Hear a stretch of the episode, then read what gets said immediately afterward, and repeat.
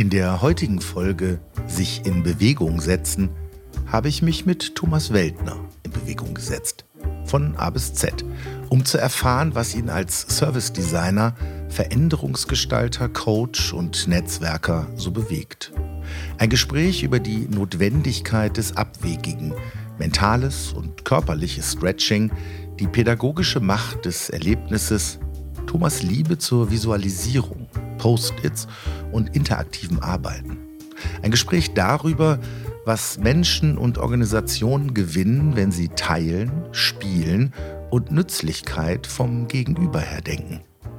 Thomas teilt seine Einsichten und Erfahrungen, warum Design viel mehr als äußere Form ist, warum der Blick über den Tellerrand hilft, Wandel zu gestalten, warum Haltungsfragen methodische Antworten benötigen, alle Menschen zeichnen können und ganze Geschäftsmodelle sich mit Lego in drei Minuten entwickeln lassen. Thomas beschreibt eindrücklich, wie die Dinge in Bewegung kommen, wenn Menschen einander vertrauen, wir unseren Urteilen eine Ruhepause gönnen, Betroffene zu Beteiligten werden, Effizienz und Gemeinwohl zusammengedacht werden und warum er Genossenschaft im Rahmen von Fast Forward 2.0 denkt. Lieber Thomas, ich freue mich sehr, dass wir heute hier zusammensitzen. In meinem neuen Büro, muss man sagen. Ich bin umgezogen. Und ähm, wir haben uns kennengelernt über einen guten Freund von uns, der mir geholfen hat, jetzt schon zweimal das Studio einzurichten, damit wir so schöne Podcasts zusammen machen können. Den Michael Schaf alias Michael Scheibenreiter, der ja auch diese Serie mitproduziert. Und als wir uns das erste Mal getroffen haben, waren wir beim Italiener in Düsseldorf und haben so lange geredet, bis schon fast der Mittagstisch durch den Abendtisch ersetzt worden ist. Und da haben wir gesagt, da können wir uns eigentlich auch noch mal treffen vor dem Mikrofon, weil Gesprächspausen äh, wird es eher mangeln in diesem Gespräch. Schön, dass du da bist. Hallo Michael, vielen Dank. Als der Michael dich vorgestellt hat, hat er gesagt, ihr müsst euch unbedingt mal kennenlernen. Und den ersten Begriff, den er erwähnt hatte damals, war der Begriff Service Design. Ich kannte den Begriff damals nicht. Nachdem wir uns getroffen hatten, kannte ich ihn und ich habe deine Lust an den Begriffen, deine Lust am Spielerischen, deine Lust am Perspektivwechsel genutzt, um das zweite Mal in diesem Podcast einen Podcast zu machen von A bis Z. Das erste Mal mit Janning Fiegen von Kicktip von A bis Z, heute mit Thomas Weltner von A bis Z. Es gibt aber eine Überschrift, weil wir in unserem letzten Gespräch über Vernetzung und Verbindung gesprochen haben und du gesagt hast, irgendwann hätte mal jemand Nettes, was Nettes zu dir gesagt. Du sagst so eine Art Benchmark in Vernetzung und Verbindung von Themen, Menschen und Orten. Und das ähm, liegt mir irgendwie selber auch sehr nahe, dieses Vernetzungs- und Verbindungsthema. Äh, und das würde ich gerne so ein bisschen zur Überschrift machen, aber vielleicht kannst du ja selber da ein paar Sätze noch äh, zu sagen, wie dein Weg zur Verbindung und Vernetzung gekommen ist. Ja, das ist eine spannende Frage, ähm, in der Tat.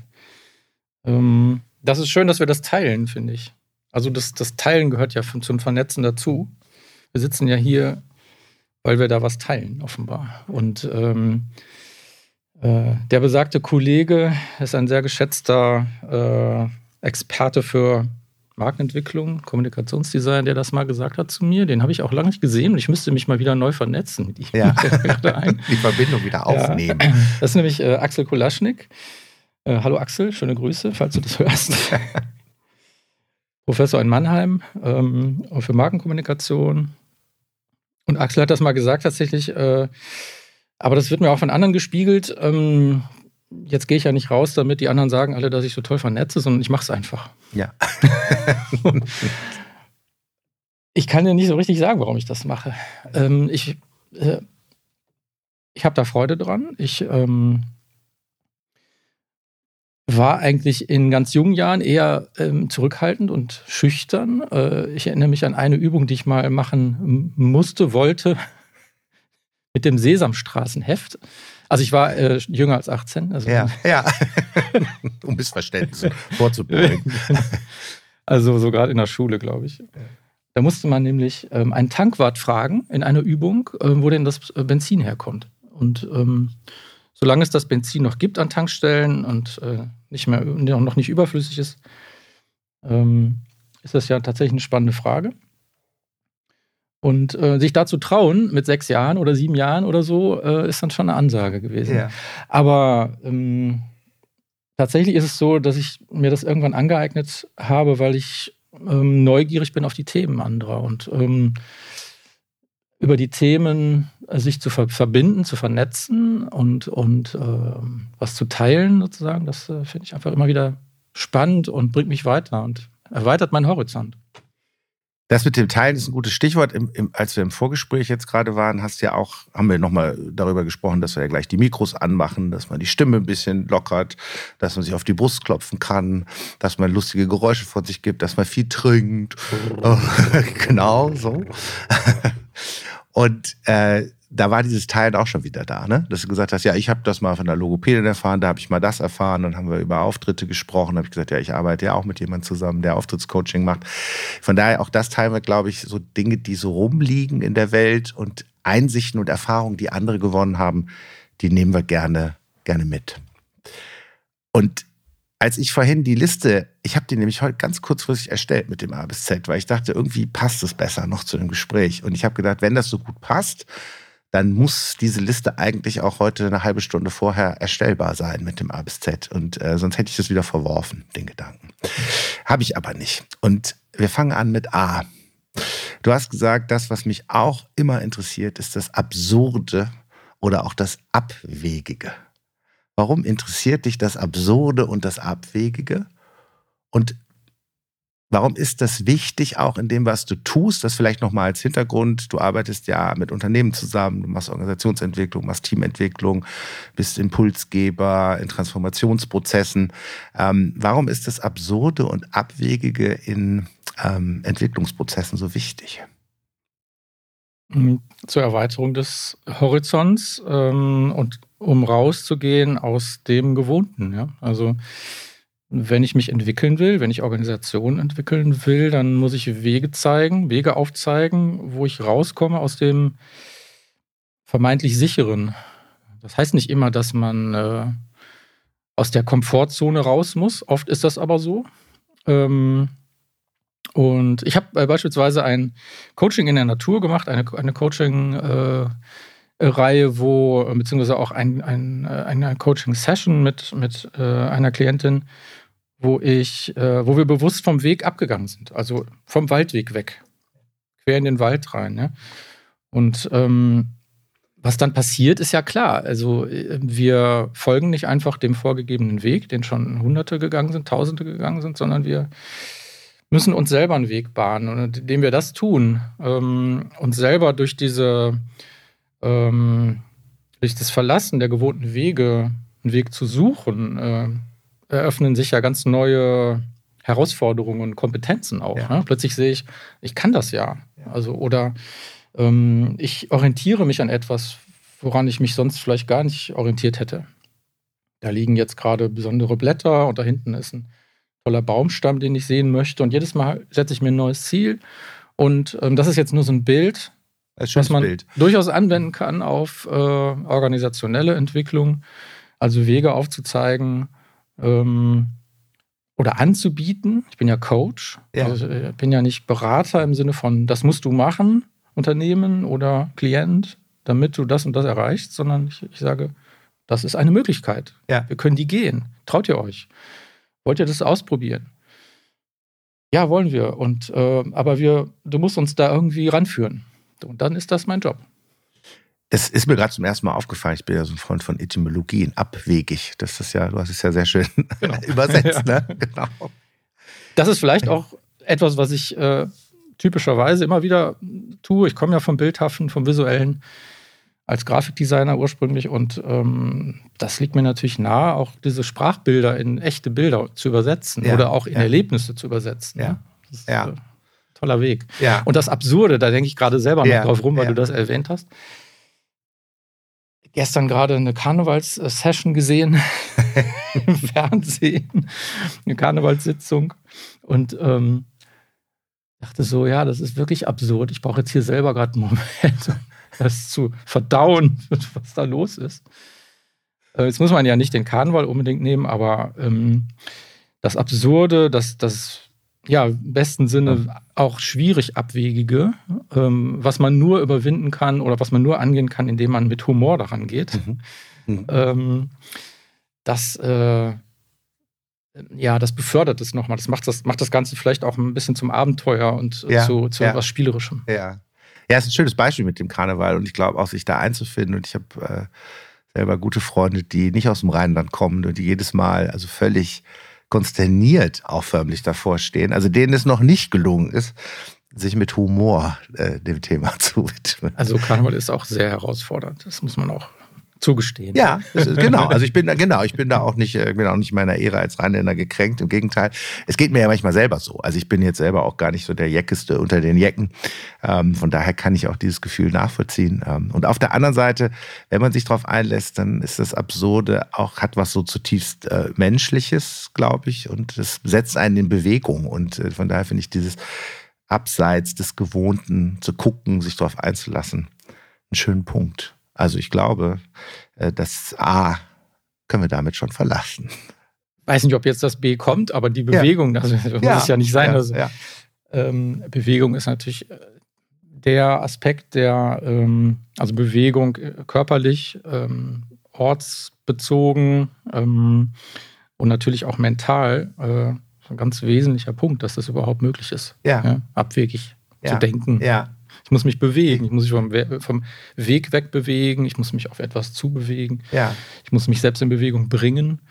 Motivation, ja. Also ja, es hängt auch wieder damit zusammen. Also mir kommt gerade ein anderer schöner ähm, äh, Satz in den Sinn von, von Heinz von Förster, einem der Vertreter des radikalen Konstruktivismus, ähm, der mal, ich glaube, im Gespräch mit äh, Umberto Maturana äh, gesagt hat, ähm, wir sehen mit den Beinen.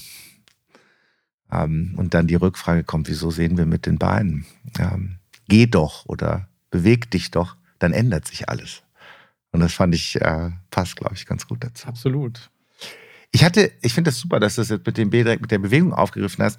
Ich hatte einen anderen Begriff ähm, mir aufgeschrieben und das macht ja gar nichts, ja. äh, weil geht um Brainstorming, äh, weil du, mhm. weil wir da letztens drüber sprachen und das ja auch eine Methode ist, die immer ganz gerne verwendet wird. Und du gesagt hast, aber eigentlich muss man auch bei Brainstorming, irgendwie trifft es vielleicht auch gar nicht so richtig und man müsste da auch nochmal neu äh, drüber nachdenken. Ähm, wie, in welche Bewegung sollte man, könnte man sich denn versetzen, um auf den Begriff anders zu schauen?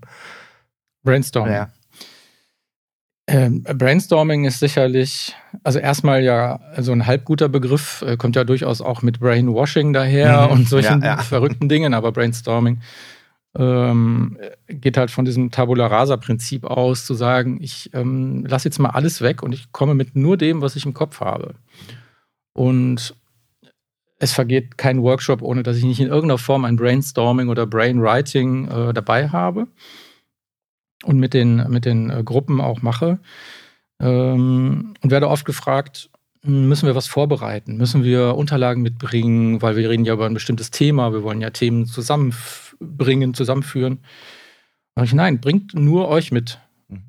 ihr habt alles dabei. Ne? Und da fängt es schon an, äh, die Herausforderung, nämlich dass ein Vertrauen da sein muss, ähm, der Gruppe und jeder bei sich sozusagen Vertrauen haben muss darin, dass das tatsächlich auch da ist und dann zur richtigen Zeit auch rauskommt. Ja.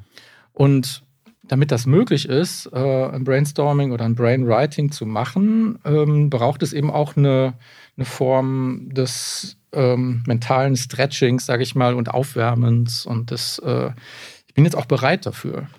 Ja, mein Kopf ist jetzt auch auf ja. und äh, meine Wahrnehmung ist so und mein, mein Fokus ist da. Das wird oft unterschätzt. Ähm, ich kann nicht irgendwie in so eine Vorstandssitzung reinplatzen und sagen, hey, wir machen mal ein Brainstorming. Und alle so, ja klar, kein Problem, hier 100 Ideen. Ja. Funktioniert natürlich nicht. Und ähm, also das ist mal ein Teil davon. Ja. Ähm, also da auch der Bewegungsaspekt, der Kopf muss in Bewegung kommen. Bereitschaft hast du gesagt, finde ich auch schön. Auch ein weiteres B ne, an der Stelle, B, noch ein B, so da war. Offenheit, Bereitschaft, ja. äh, so offen zu sein, da hat, das hat sehr viel mit Vertrauen zu tun, natürlich. Ähm, aber was dann passiert, ist, das ist ja nur der erste Teil sozusagen dieser Methodik, wenn man so will, zu sagen, ich habe ein, Ähm, ich mache den Kopf auf als Team. Wir schmeißen das alles zusammen und dann machen wir aber auch was damit. Mhm. Also nur zu sagen, ja. ich lasse Ideen aus dem Kopf für nichts und die tue ich dann weg, hat ja keinen weiteren Sinn, sondern wir wollen damit ja was, was erfassen. Und es gibt vielleicht eine Themeneingrenzung. Ähm, was bedeutet euch Bewegung? Mhm. Was verbindet ihr mit Bewegung? Könnte ja ein sehr offenes Thema sein. Ja, ja. Ähm, oder Beispiel, ähm, für mich ist das auch der Einstieg. Ähm, ich habe an der Hochschule auch doziert und zum Thema Sport, Medien und Gesellschaft und habe dann mit den Studierenden in so einem 14 Tagen Blog am ersten Tag so ein Brainstorming gemacht mit der Fragestellung, äh, was ist Sport? Also ja. da kann man jetzt ja, viel ja. zu sagen. Ja, ne? ja, ja, also, ja, ja. Ist auch klar, es muss ein offenes Thema sein, zu dem ganz viel kommen kann, wenn ich ein Brainstorming mache. Und dann lasse ich die selbst ohne dass irgendwelche Fachbücher da liegen müssen oder sonst was passiert, ohne dass sie jetzt vorbereitet sein müssen, brainstormen, was ist für euch Sport? Und dann kommt alles. Ja. Ja. Dann, ja. Und dann habe ich all diese Ideen da und ich sehe dann äh, nachher auf einer Wand im Prinzip das Inhaltsverzeichnis des gesamten Fachbuchs, was ist Sport? Ja. Also für mich zwei super ja, spannende Aspekte drin. Das eine ist äh, praktisch die Hilfe zum äh, selber Denken, könnte man sagen. Ja, fast ein kantianischer hm. Begriff ja. hier an der Stelle. Das war vage, es selbst zu denken. Und das zweite, ähm, Dinge auch in Verbindung zu bringen, was du gesagt hast. Also nicht nur das da alles hinzuwerfen, sondern auch zu sagen, okay, wenn es da ist, wäre auch ganz schön, wenn wir was mitmachen. Also das hat ja auch wieder was Verbindendes. Ne? Das, wenn das nur alleine steht, ja. dann wird es einfach nur da so hingeworfen. Und äh, das einfach auch nochmal in Verbindung zu setzen, jetzt lass mal damit weiter arbeiten oder weiter denken oder weiter fühlen ähm, oder weiter spielen, ähm, das finde ich, glaube ich, auch nochmal wichtig. Absolut. Ich muss da auch noch was zu ergänzen. Das ist äh, auch eine meiner Lieblingsmethoden, wozu das Brainstorming ähm, zu Beginn gehört, nämlich ganz initial, dass man überhaupt eine Fülle von Ideen an der Wand hängen hat. Ähm, also du weißt, ich habe ja hier äh, sie auch liegen, also die kleinen gelben Klebezettel, ja. die Post-its genannt. Ja eines der wichtigsten Tools in meiner Arbeit und gerade für so ein Brainstorming. Wenn ich ein Brainstorming mache und das alles zusammen, eine ganze Gruppe, alles zusammen an einer Wand klebt, dann habe ich da ja sehr viel von allen. Und was da passiert, ist ähm, zunächst mal, dass ich ja die Ideen, die ich habe, die ja vielleicht mir wichtig sind, erstmal abgebe an alle. Ja, ja. Und solche, also das äh, sind so Details, die äh, man sich da bewusst machen muss. Und dann dürfen die anderen damit noch arbeiten und die neu sortieren. Ist in Unternehmen ja auch nicht immer äh, so der Fall, ne? dass äh, da so eine Informationstransparenz und Ideentransparenz herrscht und dann die Leute auch noch damit weiterarbeiten dürfen. Ja, stimmt. Das, das hat ja auch noch was so Symbolisches so an der. Da, das würde mich jetzt schon fast zum C führen, ähm, was ich eigentlich in einem etwas anderen Sinne geplant hatte, aber was irgendwie ganz gut dazu passt, nämlich zum Thema Co-Working. Weil als wir gesprochen haben, war, glaube ich, gerade das Thema äh, Fast for Work ein Thema.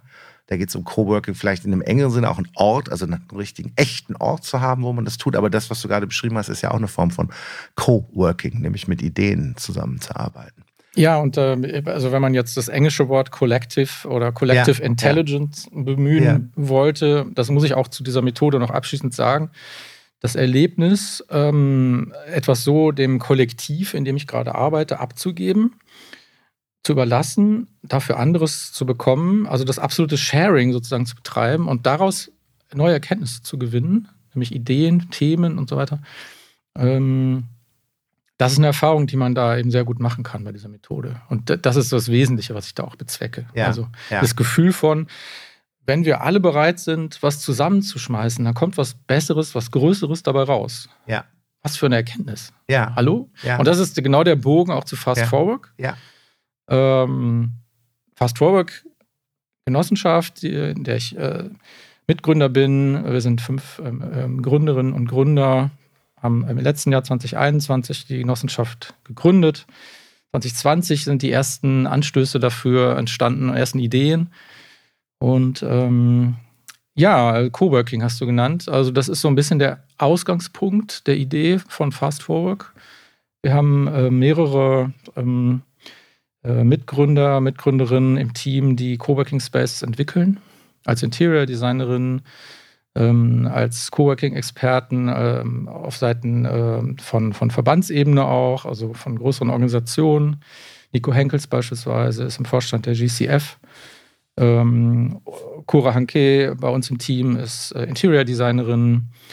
Äh, Mark Ortis kommt aus dem Compliance-Umfeld als Jurist. Ähm, also da kommen sehr, sehr viele verschiedene Kompetenzen zusammen. Ich selber bringe meine Coach-Expertise und das interaktive Arbeiten mit rein.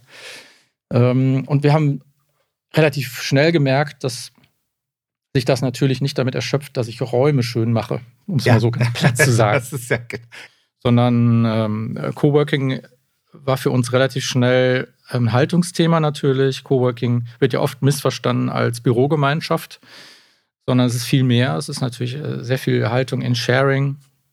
Äh, und wir bei Fast Forward haben halt relativ schnell gemerkt, dass wir damit viel mehr bewirken wollen und können, nämlich ähm, einzuwirken auf organisationelle Entwicklung in Unternehmen und Organisationen, ähm, Unterstützung zu bieten für die Teams, für die Menschen, die in den Räumen arbeiten, die zusammenarbeiten ähm, und vieles mehr. Ähm, und deswegen verbreitern wir dieses Thema einfach. Beziehungsweise andersrum gesagt, wir sind neugierig, also über den Tellerrand zu blicken und zu gucken, ähm, was sind denn da überhaupt für Themen? Auch Themen, die wir vielleicht noch nicht kennen. Ja. Das ist ja auch nochmal ein Bewegungsthema, dass man so in unbekanntes Terrain geht. Dann ist was Arbeitsteiliges da drin. Das finde ich auch cool, was du gesagt hast, dass sich da verschiedene Gewerke irgendwie auch miteinander verbinden und dass es eben mehr ist als Interieur. Und dass das dann auch eine Blaupause natürlich sein kann für Unternehmen, die vor Transformationsprozessen stehen das, da wäre ich jetzt schon fast bei einem anderen Buchstaben, aber das machen wir dann lieber gleich. Ich komme dann auf Design. Das hat ja auch was mit Design übrigens zu zu tun. Also wie design ich etwas, damit Transformation gelingen kann. Aber da würde ich fast jetzt was Biografisches nochmal andocken, weil du es vorhin schon im Nebensatz mhm. gesagt hast. Du kommst ja aus dem Design und du hast vorhin gesagt, das liegt dann mir oder dir eben relativ nah, das, was du da als Designer siehst, dem halt auch so eine Echtheit ähm, dann zu geben und das zu übersetzen. Äh, war das zwangsläufig, dass das so kommt? Also dieser Transformationsprozess bei dir ist ja, glaube ich, auch interessant. Also wie wird man von jemandem, der wirklich aus dem klassischen Grafikdesign kommt, dann zu jemandem, der jetzt äh, als Coach ähm, Transformationsprozesse begleitet? Ich glaube, das kommt durch die Anforderungen, die wir in unseren Gesellschaften, also globalen Anforderungen einfach erleben. Ähm, das Design im Sinne von, ich mache einen schönen Stuhl oder einen schöne, schönen Broschürentitel schon lange nicht mehr ausreicht.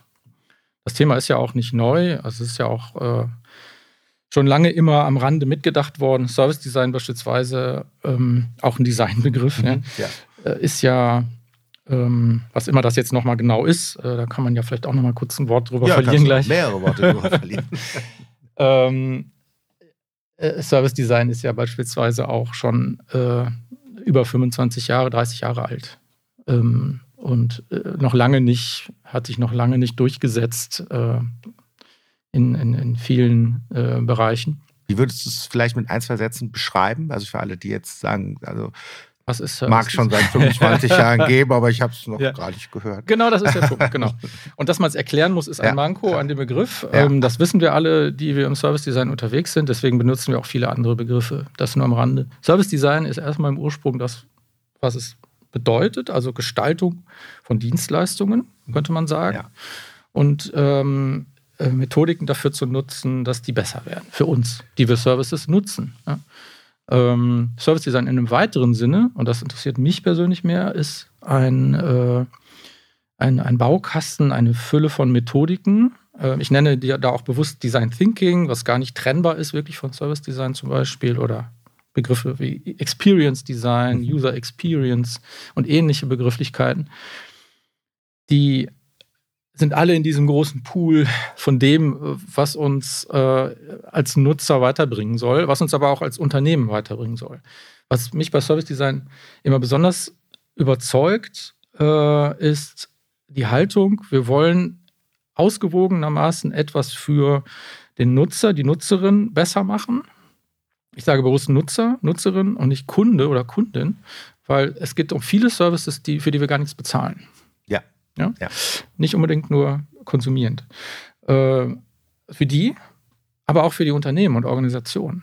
Und da ganz viel auch für die öffentliche Hand. Mhm. Ne? Als Bürger ja, und Bürgerinnen nutzen wir ganz viele Services von unseren Ämtern, von unserer Stadtverwaltung, unseren Kommunen.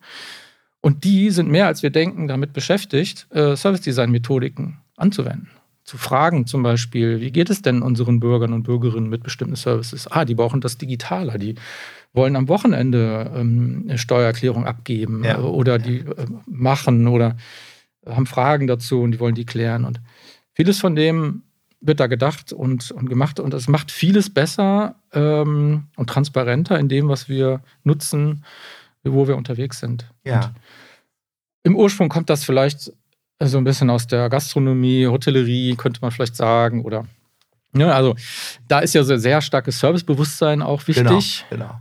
Ähm, und man merkt sehr stark, wenn es nicht gegeben ist. Ja, ich, also ich, mir kam natürlich als, als, als allererstes damals schon der Begriff Servicewüste Deutschland in den Begriff so praktisch, also Service Design so als, als postfaktisches, äh, als Post, nicht postfaktisch. Ich habe mich jetzt zu viel damit so postfaktischen ja. Fake News-Themen beschäftigt, sondern mit der Post-Ära ja. äh, dann aus der Servicewüste Deutschland äh, da äh, Oasen für Nutzer ja. Äh, zu bauen.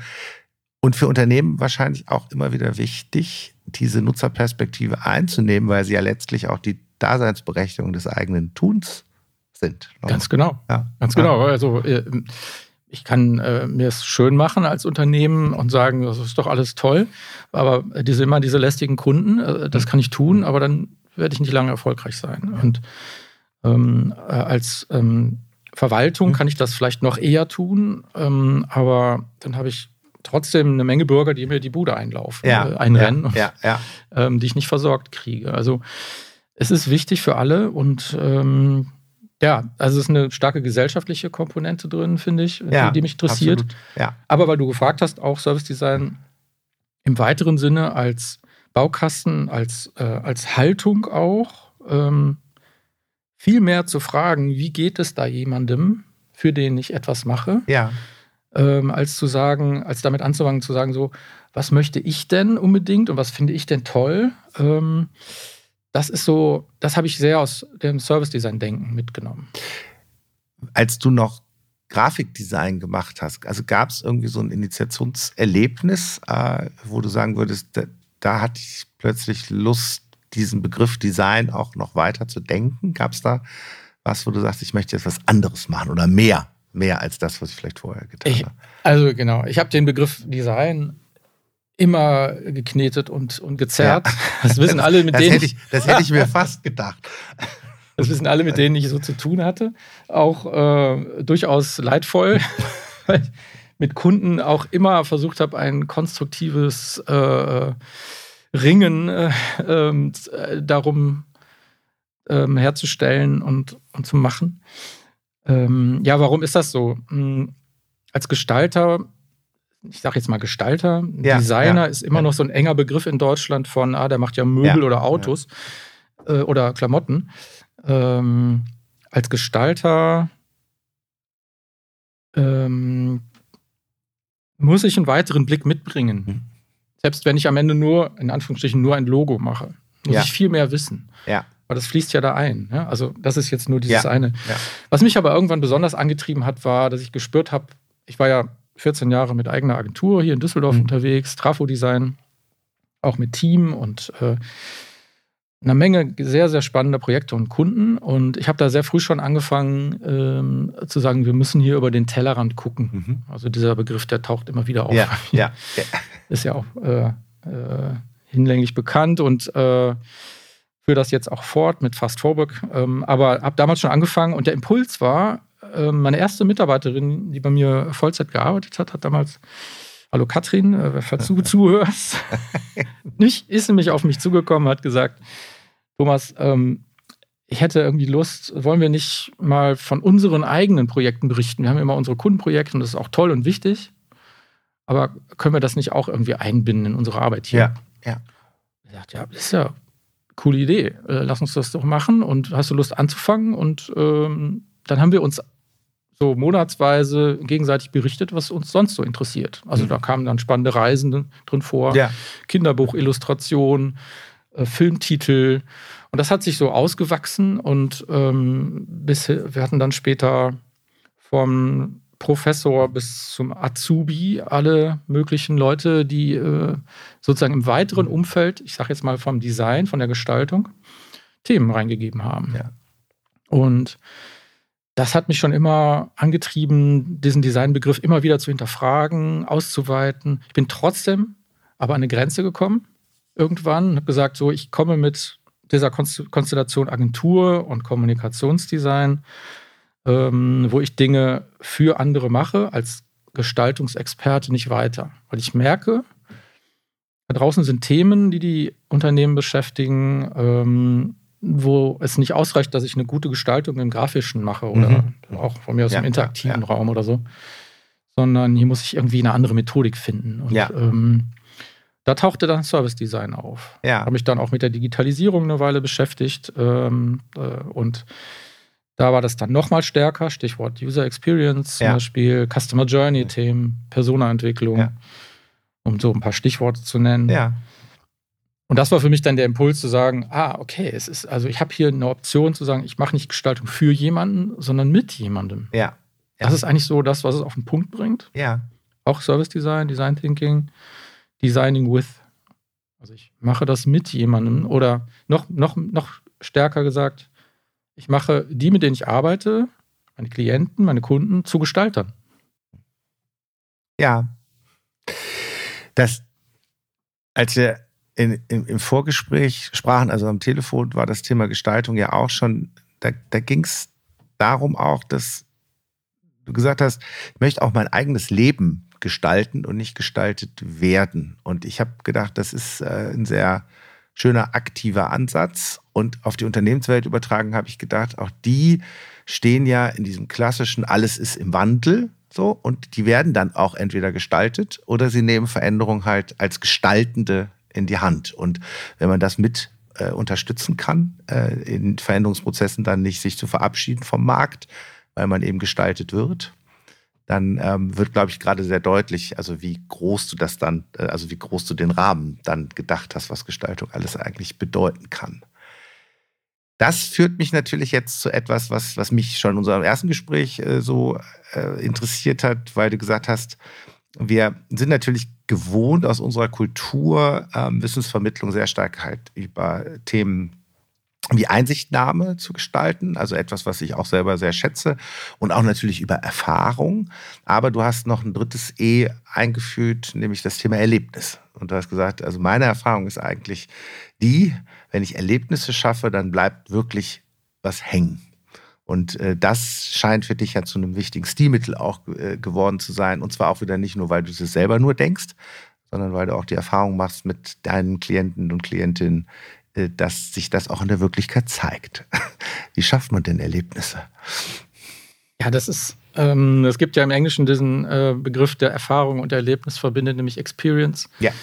Ähm, das ist da ganz dankbar. Andererseits können wir es auch ein bisschen präziser vielleicht äh, ja. darstellen mit den beiden Begriffen wie schafft man ein Erlebnis und warum tut man das überhaupt? Ja. Ähm, ein Erlebnis hat erstmal natürlich was ganzheitlicheres, eine Erfahrung in der Wahrnehmung als ähm, etwas meinetwegen nur grafisches oder ähm, ich habe hier, hab hier ein paar Sachen liegen, die, äh, die ich da vielleicht mal irgendwie vorkrame. Ja, mach das mal. Nämlich ähm, ein One-Pager zu einem Format, äh, was das ganz gut schildert. Ja. Ähm, dreh's mal um.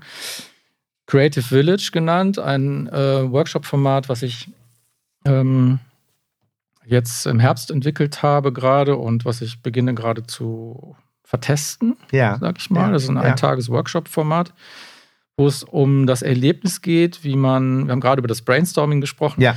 beispielsweise, also wie man kollektiv Ideen, Themen entwickeln kann und ähm, Lösungen prototypen kann. Ja, ja ähm, in einem Team, in dem ich vielleicht noch nie gearbeitet habe. Also ja. in, mit fremden Menschen, ja. wenn man so will. Ja?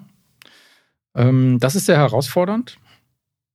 Und aber an diesem Beispiel kann ich vielleicht so ein bisschen erklären, was Erlebnis da bedeutet. Ja, ja. Weil ähm, erstmal wissen wir, dass wir ähm, am besten lernen aus dem Tun heraus.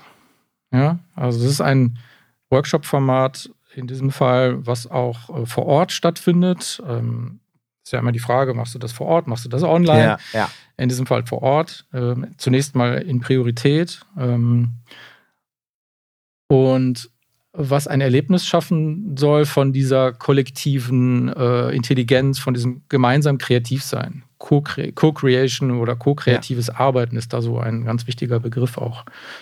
Und ähm, Erlebnis schaffen schafft ähm, die bessere Erfahrung natürlich. Also bringt mich auch, äh, weil du das Gestalterische, das Lebensgestalterische erwähnt hast, ja überhaupt dahin, dass ich mein Leben gestalten kann. Ich muss die Erfahrung machen, dass ich das tun kann. Ich, es reicht nicht, wenn ich das gesagt bekomme. Ja. Du kannst dein Leben gestalten. Ja. Ja, und ja prima. Und jetzt? Heißt, so, äh, ich habe neulich einen äh, Psychologie-Podcast so halb mitgehört und da kam kurz mal irgendwie so der, das fällt mir da gerade ein, der Aspekt äh, von, der, von der Psychologin, äh, die meinte, ja, und dann habe ich, ähm, dann habe ich äh, die Patientin gebeten, doch mal sich Ideen aufzuschreiben ähm, zu einem bestimmten Veränderungsthema. Ne? So, also schon sehr wichtig und durchaus fundiert. Also es ist keine, keine Kritik meinerseits daran, aber so an der Stelle äh, ist aber genau das Problem. Ich schicke jemanden sozusagen ins stille Kämmerlein und sage, schreib da mal ein paar Ideen auf. Natürlich können wir das irgendwie alle, ähm, aber das ist zu wenig nach meinem äh, Dafürhalten. Und das versuche ich eben hier aufzubrechen und zu sagen, so, wie machen wir das denn überhaupt? Also wie kommen wir denn zu diesen Ideen und was kann uns und wer kann uns dabei unterstützen? Und das ist das Erlebnis natürlich sehr stark. Ist ja auch wieder ein Verbindungsthema, dass man sagt, wir haben, weil du gesagt hast, das können wir alle und jetzt ist wieder eine Frage so, und wie schaffen wir es halt, Ideen dann auch in Gestaltung äh, zu überführen? Und was, was, was kann man machen, damit es dann auch eine Umsetzung bekommt? Ja. Sensibles Thema. Ja. Äh, ich bin, da bin ich auch ganz selbstkritisch, äh, gut da drin, äh, das anzustoßen. Also ja. ich bin da einfach in meiner ganzen Herangehensweise eher jemand, der Impulse gibt. Ja. Ähm, und natürlich kommen diese Fragen am Ende und die Herausforderung, oh wir haben jetzt hier, wir sind hier auf ganz tolle Ideen gestoßen, etwas zu verändern in unserem Alltag, im Team, zu Hause selber, für mein Leben, was auch immer. Aber wie mache ich denn das jetzt? Ja. So. Ja. Und ähm, Natürlich gibt es da auch Methodiken, natürlich gibt es da auch äh, äh, Herangehensweisen, äh, das zu tun und das zu begleiten. Äh, aber das ist jetzt bei diesem Format Creative Village erstmal nicht im Fokus, sondern überhaupt dahin zu kommen, ja. zu sagen, so, ja. ah, ich möchte das oder ich, das ist ein Thema, das kann ich anstoßen. Ja. Ähm, zu sagen, wie ich das mache, ist nochmal ein zweites. Ja, klar. und genau, und vielleicht ist der Schritt vorher, was du sagst, ja auch tatsächlich erstmal auch wichtig, dass man diese Idee, die da ist, der ein Erlebnis gibt, um auch die Relevanz überhaupt deutlich zu machen. Weil das, das würde ich sagen, ist vielleicht bei reinen Ideen, äh, die sind dann manchmal vielleicht so abwegig und absurd, dass sie auch als Denkmuster vielleicht mal funktionieren, aber auf der nächsten Ebene dann äh, schon wieder kein Erlebnis stiften. Und dann wir machen nachher noch ein bisschen Methodik, deswegen lassen wir das hier noch außen vor, weil sonst ähm, sind wir ja äh, sind wir ja noch äh, fünf Stunden beschäftigt. Ja, was, was gar nicht so schlimm wäre, aber ne, genau.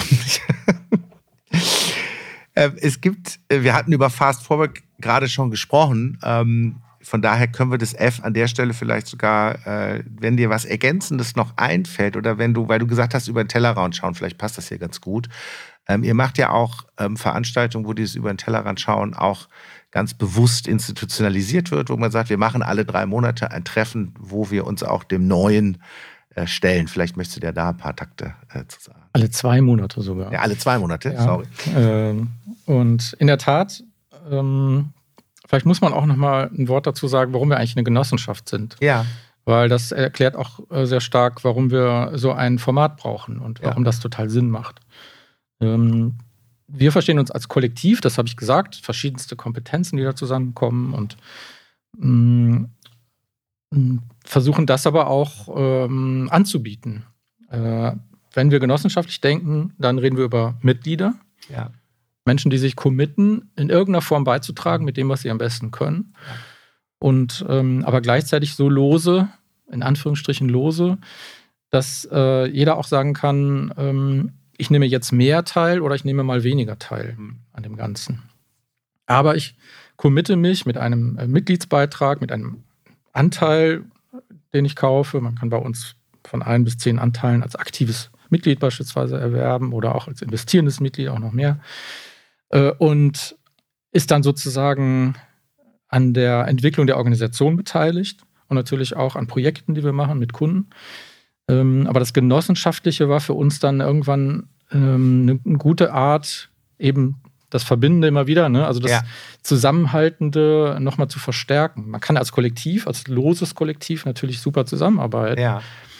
Aber das Genossenschaftliche ist für uns auch nochmal Ausdruck von etwas und von äh, Ausdruck von, von ähm, wir wollen gesellschaftlich auch etwas bewirken. Wir haben ähm, eine Haltung, die wir auch äh, in, in eine Gesellschaftsform bringen, äh, die eine alte Gesellschaftsform ist. Äh, die ist ja sehr, ne, die kommt ja schon, äh, die, die gab es ja schon lange und wir ähm, nehmen sie wieder auf in Form einer äh, Organisation, die heute ganz andere Dinge damit tut, ja, tut. Ne? und ja, nicht ja. Äh, eine Wohngenossenschaft ist oder Einkaufsgenossenschaft, beziehungsweise klassisch, äh, wir sind eine EG, also Einkaufsgenossenschaft, aber nicht im Reifeisensinne so. Ja.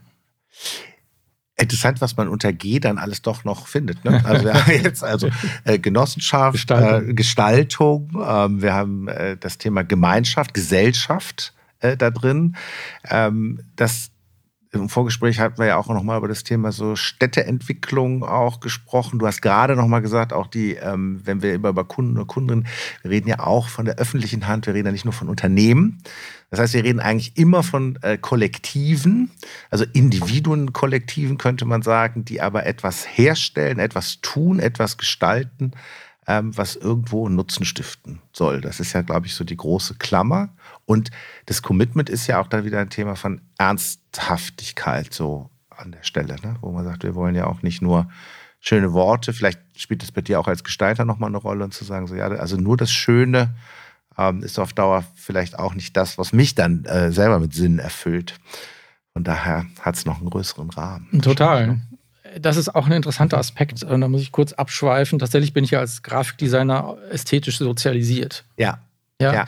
Wir lernen dort, ähm, wie man Typografie bis ins Kleinste perfekt macht und ergonomisch und aussagekräftig und so weiter. Und dann komme ich irgendwann an einen Punkt, wo ich als Gestalter davon eigentlich loslassen muss und mich nicht mehr damit beschäftige, ist die Typografie jetzt perfekt. Also äh, all ihr Grafikdesigner und Typografen da draußen, ihr wisst, was ich meine. es ist schwer auszuhalten, ähm, ein äh, von mir aus PowerPoint-Slide zu gestalten ja, und einfach ja. in drei Minuten einfach so zu lassen, wie es ist, weil ähm, alles, was ich jetzt noch investiere, ähm, bringt nicht mehr Inhalt und mehr Aussagekraft und bringt mich mit dem Kunden nicht weiter, sondern ja. hält mich nur auf. Ja, ja. Ähm, und auch wegzugehen davon, von der Form an sich, sondern zu sagen, so, okay, ich will ja gestalterisch mit Menschen aktiv sein das sind dann eben auch mal Worte oder Erlebnisse oder Bilder und da geht es nicht mehr so um die Feinheiten der Ästhetik. Das ist nicht so einfach. Ja. Das ist ein richtiges Loslassen. Muss ja. mich immer wieder zu überwinden, aber es geht ganz gut. Ja, das kann, ja, kenne ich. Also ich kenne das ja auch aus so gestalterischen Prozessen. Also bei mir ist dann, ähm, ja, kann auch äh, Grafik sein, aber es ist in erster Linie natürlich Text. Klar, und man kann sich ja auch schön verfummeln und äh, man ist dann irgendwann nämlich gar nicht mehr beim anderen, dann, dann nur noch bei sich selbst. Und das mündet ja in der Regel auch in sehr anstrengenden ähm, Prozessen. Von daher ist Loslassen, glaube ich, ein guter Punkt. Wenn wir auf das Thema H kommen, auf den Buchstaben H, dann ist mir bei dir sofort auf, eingefallen Haptik ich musste, es muss eine Haptik bekommen und mir ist der Homo Ludens eingefallen, also der spielende Mensch. Ähm, weil du gesagt hast, alles, wir, wir sind ja eigentlich Profis, hast du gesagt. Wir haben das als Kinder irgendwie alle gelernt, das Spielen. Und wir haben auch gelernt, äh, wie starke Erlebnisse das schaffen kann. Also wie viel Transformation da auch drin steckt im Spiel. Und irgendwie wäre das doch doof, ähm, das nicht mehr zu tun. Von daher ist ja auch eine Methodik von dir, Spielen, spielen, spielen. Und da äh, sollten wir was zu sagen oder vielleicht auch hier anfassbar machen, soweit das übers Mikro geht. Wir haben ja gesagt, du bringst auch ein paar schöne Sachen mit. Ja, ich weiß nicht, ob ja. du unter L noch mal damit bekommst, aber ich, wenn ich hier mal in die Tüte greife. Ja. Man hört es vielleicht schon, der ein oder andere kann es vielleicht Ich habe hier ein bisschen, bisschen, Lego mitgebracht. Ja. Ähm, das ist ja, ein super Beispiel, da müssen wir nicht drüber diskutieren, wie genial Lego, äh, ja. wie genial Lego funktioniert. Ähm, aber es ist ein gutes Beispiel dafür, was wir aus der Kindheit mitbringen ähm, und heute perfekt weiter benutzen können. wenn wir die Hürde über, überwinden, sozusagen, dass wir uns das zugestehen. Ja. Weil wir immer noch natürlich damit hadern, dass wir als Erwachsene ähm, ja äh, irgendwie davon wegkommen müssen, dass wir so kindhaft irgendwas tun, sondern Ja, das, ja. ne, also ernsthaft etwas tun äh, funktioniert halt angeblich anders. Ja. Und Tatsache ist aber, ähm, dass wir aus dem Spielen heraus ähm, Profis für Kreativität geworden sind, nämlich Ja. schon bevor wir in die Schule gekommen sind. Und, ähm, und wir alle haben vielleicht mit Lego, viele von uns wahrscheinlich mit Lego oder mit anderen äh, Dingen, mit Stiften, mit was auch immer, ähm, Bauklötzen. Architekturen entwickelt. Playmobil. Häuser, Ja, ja, ja, genau. Äh, ich hatte auch Fischertechnik. Ja, Fischertechnik hat mein Vater uns immer, mein Bruder mir mal sehr ans Herz gelegt. Ja. Es hat bei uns leider irgendwie, aus einer Sicht, glaube ich, leider nicht so verfangen. Ich glaube, dieses Grau, also irgendwie, wir waren, wir waren, also wir waren keine dankbaren Abnehmer. Es hat mir immer ein bisschen leid getan für meinen Vater, weil der sich da echt Mühe gemacht hat. Und da gab es ja auch tolle Motoren und, und also im Nachhinein Genau. würde ich sagen, das haben wir halt irgendwie nicht geschnallt. Aber das ist ja auch nur äh, so viel wie ein Stift und ein äh, Blatt Papier. Ja, äh, erstmal, ja. das ist ja nicht für sich, steht ja nicht für sich, das Lego oder Fischertechnik oder was auch immer, sondern ähm, es geht ja darum, was ich damit tue und wie ich da rangehe. Und für mich, weil du das Playfulness-Thema erwähnt hast, ähm, dieses, ich nenne das Play Seriously, also ähm, das spielerische ernsthaft nutzen, Mhm. für, ein, für ernsthafte Hinter Hintergründe nutzen, für ernsthafte Arbeiten. Ähm, ver verbindet halt ganz wunderbare ähm, äh, ähm, ja, Herangehensweisen, um ähm, eine Ressource zu nutzen, die wir schon lange haben. Also diese Ressource, an diese Ressource wieder ranzukommen, Ja. ermöglicht uns wiederum ähm, sehr intuitiv mit Ideen umzugehen, mit Themen umzugehen, ähm, äh, sehr schnell damit zu sein. Ja? Also ich lasse äh, von, von Workshop-Teams innerhalb von drei Minuten ganze Geschäftsmodelle äh, in Lego entwickeln. Ja. Und äh, da kommen Sachen raus, da legt man die Ohren an. Also ich bin selbst immer wieder geflasht, was da passiert. Und äh, das ist, ist unglaublich, ja. Ähm, und da braucht es vielleicht nur drei Lego-Bausteine, die ich zusammenstecke und dann kann ich da an- anhand dessen was erklären.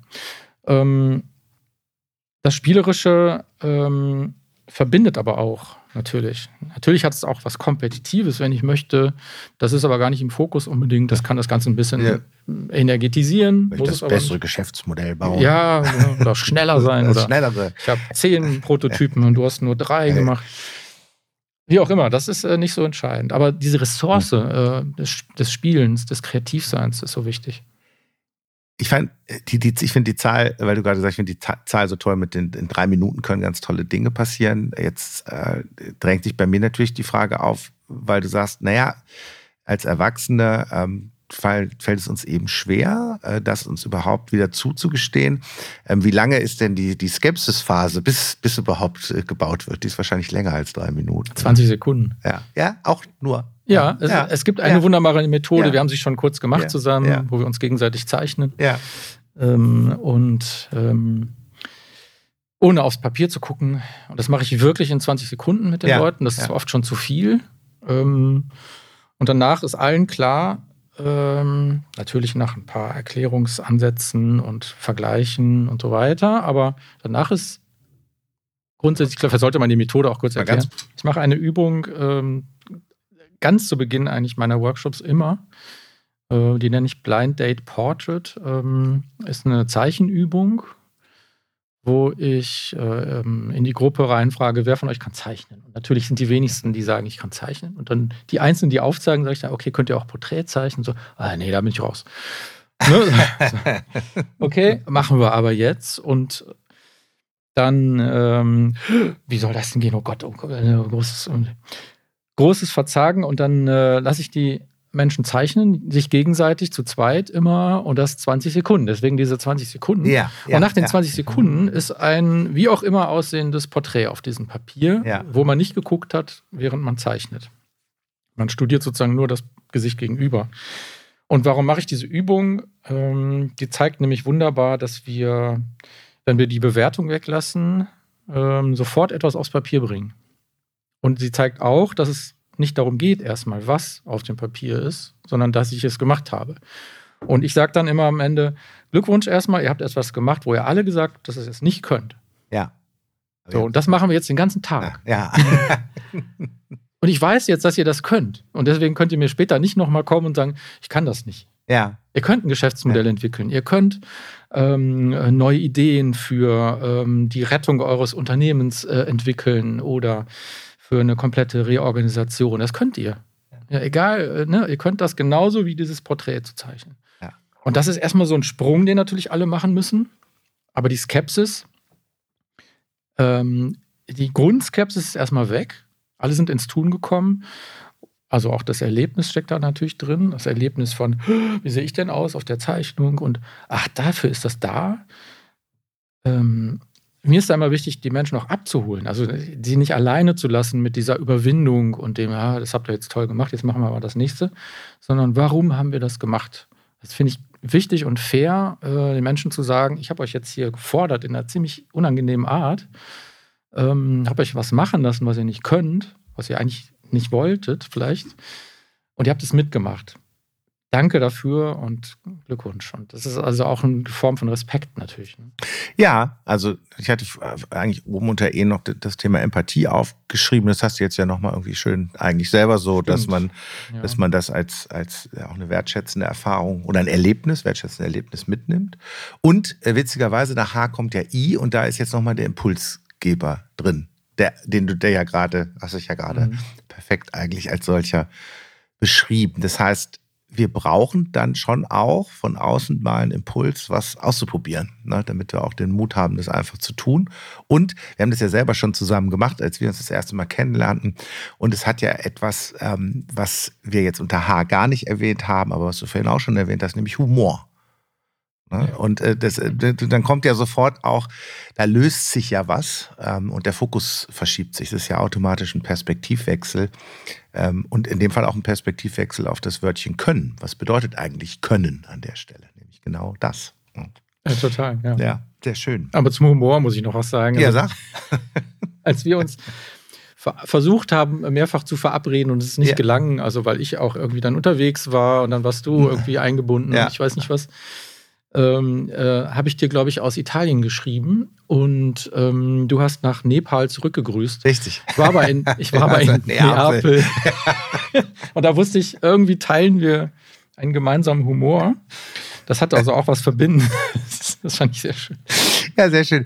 Wahrscheinlich habe ich auch irgendwie, ich keine Ahnung, wahrscheinlich habe ich in dem Moment auch gedacht, ich weiß nicht, der, äh, wenn, der, wenn der Thomas den Michael auch so gut kennt und dann hat es vielleicht auch was mit Yoga zu tun, vielleicht ist er deswegen ja in Nepal, man weiß es ja nicht Ja, genau, was sich da ich- manchmal im Hirn, genau, das wäre jetzt also im Gehirn, also J ist halt Joggen, ähm, nicht Gehirnjoggen, wobei das jetzt auch schon wieder passen würde, sondern ich habe dich auch vorhin gefragt, bist du heute gejoggt, weil ähm, ich weiß gar nicht, ob du daher den Michael kennst, aber das Thema Joggen und in Bewegung sein äh, findet sich ja da zumindest auch wieder. Das Joggen ist schon etwas, was du gerne tust. Ja, den Michael kenne ich natürlich ähm, äh, mit dem, durch das Thema Verbinden. Also Ja. ähm, gemeinsam gelaufen sind wir erst später. Ja. Ähm, wir kennen uns ähm, eigentlich seit äh, 2006 schon hier aus, der, Ja. Ja. aus dem Kontext Düsseldorf und, und äh, Flingern. ja.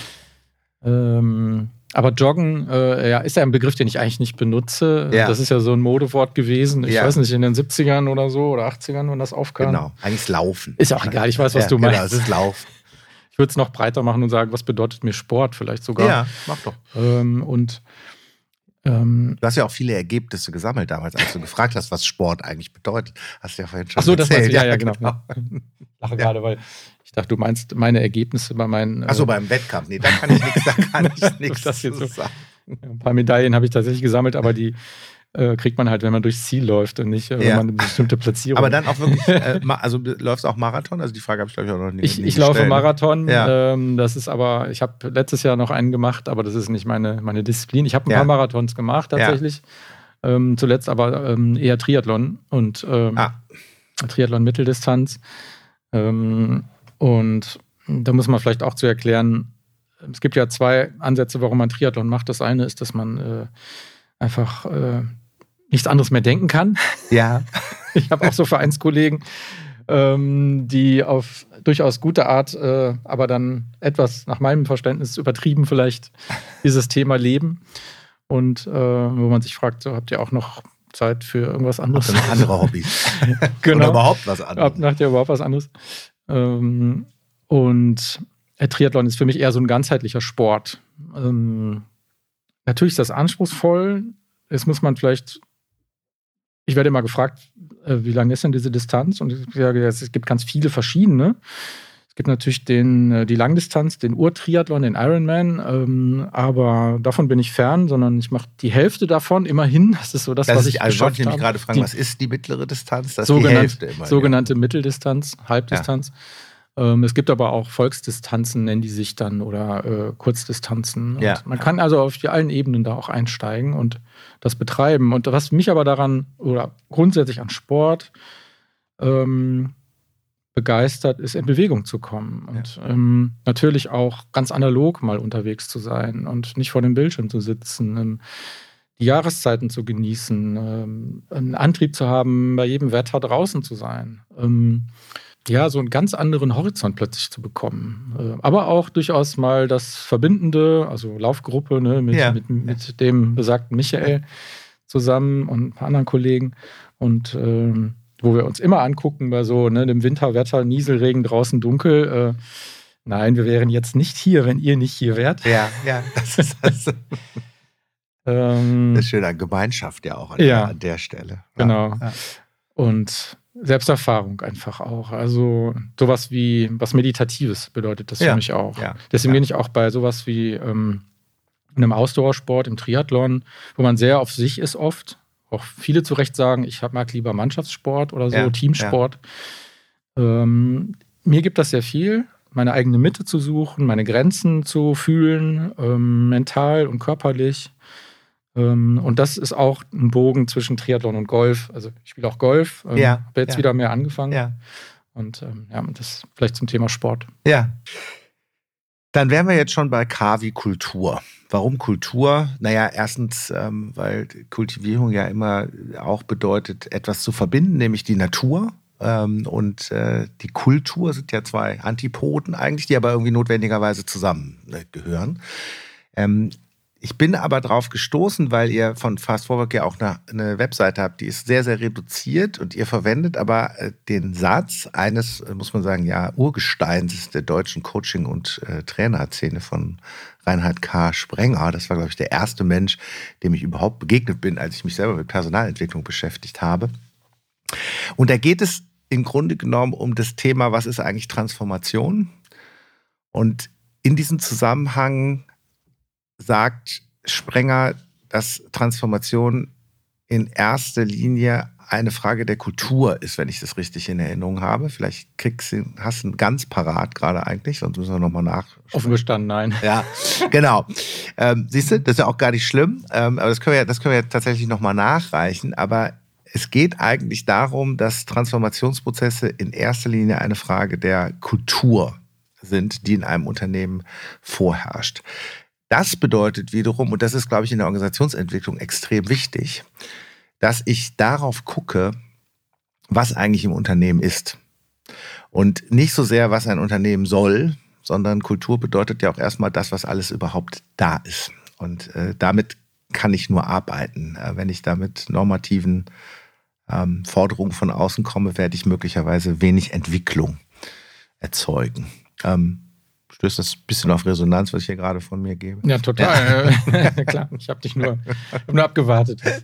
Nein, das ähm, äh, kulturelle Thema ist ja das entscheidende Thema, was ähm, für uns bei Fast Forward auch den Raum mit den Menschen verbindet. Ne? Also mh, ohne Menschen ist ein Raum kein kultureller Raum oder kein Ort des gesellschaftlichen Seins. Ähm, Alessandro Mendini, äh, bei dem ich äh, die Ehre hatte, in meinem Studium, in, also ein italienischer Designer, äh, inzwischen Ja. verstorben, ähm, äh, und Architekt vor allem, äh, ähm, bei dem ich die Ehre hatte, ein Praktikum damals zu machen und in, in Mailand zu sein.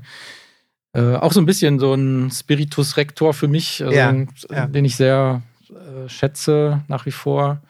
Der hat mal gesagt, ähm, ein Atelier ist ein kultureller Raum. Und da habe ich viel drüber nachgedacht. er hat sein Studio auch immer Atelier genannt, Atelier Mendini. Mhm. Und ähm, ähm, das war ein ganz wichtiger Aspekt. Also wenn ich eine Vase mit einer bestimmten Bedeutung in diesen Raum stelle oder ein Bild male in einem Raum, dann wird der Raum zu einem kulturellen Ort. Ja. Und wenn ich ähm, ähm, bestimmte Verhaltensweisen verankern möchte in einem Raum, in dem Menschen arbeiten, dann ähm, brauche ich auch solche Symbole und solche Dinge, solche hm, Verhaltensweisen. Äh, und äh, da kommen wir halt sehr zu dem Thema, was uns bewegt bei Fast Forward. Also ja. wie schaffen wir ja. das überhaupt? Ja. Das wird, entsteht nicht aus, aus sich selbst heraus. Und das ist auch nicht im Nutzen verankert. Also wenn ich einen Stuhl reinstelle und einen Schreibtisch, dann ist das noch kein kultureller Raum. Also da muss noch mehr passieren. Aber spannend ist, auf Ateliers tatsächlich zu gucken, auf Künstlerateliers, ähm, auf, auf, auf, Studios, wo, äh, wo Kunst entsteht. Auch äh, alle anderen Formen von Kunst natürlich. Ähm, das sind schon spannende Vorbilder. Auch. Ja. Also das Thema Kultur ist, ähm, ernährt uns auf eine mentale Art natürlich auch. Und ähm, oft ähm, wird es aber auch missverstanden im Sinne von, ähm, gut, dann implementieren wir halt mal eine Kultur bei uns genau, und dann haben wir das ja, Thema ja, gelöst. Genau das, ja, so funktioniert Kultur nicht. Nee. Ich kann einen Rahmen setzen und die Kultur muss dann wachsen, wie eine Kultur das auch in der Natur tun. Also ja, angelegte ja, Kultur ja, tun wirst du, die muss dann halt wachsen. Ich kann das Gras nicht aus dem Boden ziehen. Ja. Ich muss dem Raum und Zeit geben und die entsprechenden Bedingungen. Ja. das ist ein schönes Bild. Ja, danke. Ich hatte unter L ähm, gar nicht das Thema Lego, sondern ich hatte das Thema Leidenschaft, weil ich glaube, dass so wie ich dich kennengelernt habe, so wie du die Dinge dir anguckst, wie du sie betreibst, bist du ein sehr passionierter und sehr leidenschaftlicher Mensch, was, glaube ich, auch deine Glaubwürdigkeit letztlich ausmacht. Ähm, es sind die Methoden, mit denen du arbeitest, es ist aber vor allen Dingen, glaube ich, wie du den Leuten begegnest. Und das kannst, kann man, glaube ich, nur überzeugend machen, wenn man das so leidenschaftlich tut. Meine Frage wäre eigentlich, wie erhältst du diese Leidenschaft eigentlich? Äh, wie erhältst du die? Das ist ja auch, ähm, das ist ja auch ein sehr energetisches Thema. Ja, das befruchtet sich gegenseitig. Ja. Also es ist ja ein bisschen wie mit dem Humor vielleicht oder mit äh, dem, also wie ich auf Menschen zugehe, ähm, so kriege ich auch Energie zurück. Ja. ja? Und mh, hm, natürlich braucht es immer wieder mal, auch das kennen wir alle, im Leben Impulse, die man nicht immer beeinflussen kann, die man suchen muss, ja. äh, wo man Glück haben muss braucht es Impulse, ähm, damit diese Leidenschaft für etwas wieder neu entfacht ist oder eine ganz neue Leidenschaft auch entfacht ist. Ähm, wenn ich äh, jetzt darüber nachdenke, äh, wie ich sozusagen die, den Bogen gesponnen habe von, äh, ich mache Grafikdesign, ich habe eine Agentur, zu, ich bin Coach und mhm. ähm, Service Designer und ähm, ähm, mache andere zu Gestaltern und ja, stelle mich ja. nicht mehr selbst in den Mittelpunkt als Gestalter, dann hat das auch damit zu tun, dass ich da einen sehr wichtigen Impuls bekommen habe, ähm, äh, in Form einer, ähm, eines Workshops, einer Executive School ähm, zum Thema Service Design, die da eine neue Leidenschaft entfacht hat und ein neues ja. Thema sozusagen auch. Ja. Und äh, das ist für mich so ein Urimpuls äh, in dem Thema, in dem ich jetzt unterwegs bin, damit unterwegs zu sein. Und das gab es natürlich auch früher schon, äh, zu sagen, so, okay, ich habe jetzt äh, für, für das vielleicht klassische Grafikdesign auch solche Impulse erlebt. Ja, und ich sage ja. so, ah, da brenne ich auch für. Das ja, habe ich ja auch, na, tue ich auch nach wie vor durchaus. Ähm, wie kommt man da hin? Also, das ist ja eine spannende Frage. Also, ich könnte auch was zu diesem Impuls noch sagen, zu, diesem, zu dieser Executive School, aber vielleicht ganz kurz ja, ja, Satz. tu dir da keinen Zwang an. Ähm, das äh, promote ich auch unbedingt nochmal. Ja, also äh, Mark Stickdorn, Markus Hormes und Adam Lawrence. Ähm, Schöne Grüße auch auf diesem Wege. Äh, die besten Trainer im Service Design, die ich kenne, bei denen hatte ich die Ehre, 2016 dieses Format als Teilnehmer mitzugehen und ähm, bin nach Amsterdam gekommen in diese äh, äh, ähm, in, in ein, ein, ein, Studio, was vorbereitet war für äh, äh, fünf, sechs Tage Service Design Training. Das war für mich sozusagen der Kick-off Service Design. Und ähm, ich kam da hin und äh, äh, Berge von Post-its, große Formate an der Wand, äh, ähm, ähm, äh, leckeres Essen ja, äh, aufgebaut, ähm, Lego, Playmobil, so, ne? Ich, ich habe für mich gesagt, so, wer hat das für mich aufgebaut? Ja. Also es war klar, so, das ist äh, der Impuls, nach dem ich gesucht hatte. Und irgendwie habe ich geahnt, dass ich den da finde. Also ich habe mich vorher natürlich damit beschäftigt. Marc hat sich Zeit genommen, sich vorher mit mir darüber zu unterhalten und so. Und das war für mich der Einstieg ins Thema Service Design auf die Art, die für mich die richtige war. Ja, ja. Und das kann man jedem natürlich nur wünschen, immer wieder solche Impulse im Leben zu finden. Das ist auch Glück. Es ist äh, bestimmt, ja, glaube ich auch. Und es ist vielleicht ein schönes Beispiel auch dafür, äh, dass man auch ein glaubwürdiger äh, Coach in Transformationsprozessen ist, wenn man selber so eine Transformation mitgemacht hat. Du hast es ja sehr schön beschrieben. Ne? Also selber eine Hoheit über etwas zu haben und dann zu sagen, so jetzt möchte ich andere darin. Also im, Grunde genommen, vielleicht fällt es mir gerade deswegen ein, weil ich selber auf einer Montessori-Schule war. Also im, im, im klassischen Sinne von Maria Montessori, hilf mir es selbst zu tun. Ähm, das dann äh, wirklich zu tun ähm, mit der eigenen Expertise, die man hat und gleichzeitig der Offenheit, dann auch Neues selbst dazu zu lernen und nicht in dieser Meisterrolle äh, zu verharren, sondern selber dann auch wieder Schüler zu werden. So könnte man es vielleicht sagen. Ja. Ich dock jetzt nochmal an dem Playmobil und, und, und Lego-Thema insofern an, weil mich das Thema Methoden auch immer ähm, interessiert hat. Äh, weil ich glaube, dass es auch in deinem, deiner Arbeit ja eine große, große Rolle spielt. Wir hatten das Thema Erlebnis ja schon was würdest du denn sagen, wann, wann machen denn Methoden oder welche Methoden machen für dich Sinn? Oder gibt es drei Lieblingsmethoden, wo du sagst, die sollte eigentlich jeder Coach in seinem Leben schon mal erfahren oder erlebt oder angewendet haben, äh, weil die auch nochmal so eine Perspektive verändern? Ähm, also das, ja. Ja, da gibt es ganz viel und ähm, natürlich hat jeder Coach so seine Lieblingsmethoden, ähm, aber da versuche ich eher gerade nicht darauf festgelegt zu sein. Ja, ne? Also ja. natürlich, ähm, wenn ich von der Systemik her denke, dann äh, geht nichts ohne im weitesten, allerweitesten Sinne immer das Aufstellungsthema. Ja? Mhm. Also das ja. ist ja das, so, das ursystemische Thema. Ja. Hat ganz viel mit Verbindung zu tun, ähm, wenn wir darüber reden. Ähm, das steckt auch im Service Design tief drin. Ähm, in Form von Stakeholder-Betrachtung beispielsweise. Ja. Welche Menschen sind beteiligt an bestimmten Themen? Ja. Ähm, oder die Logik des Storytellings, uraltes Thema ähm, im Service Design als äh, Journey Mapping oder Customer Journey mhm. bekannt. Ja. Ähm, und äh, das ist, wenn ich da gefragt werde, oh, wo kommt die denn her, diese Methode, das ist ja toll, dann sage ich ja von den Höhlenmalereien. Ja. ja. da wurden schon Jagdszenen äh, im Prinzip als äh, Story dargestellt und äh, Geschichten sind so lange erzählt worden, schon wie es Menschen gibt. Ja. Ähm, insofern, wenn jemand behauptet, das wäre neu, ne? so viel zu den Methoden.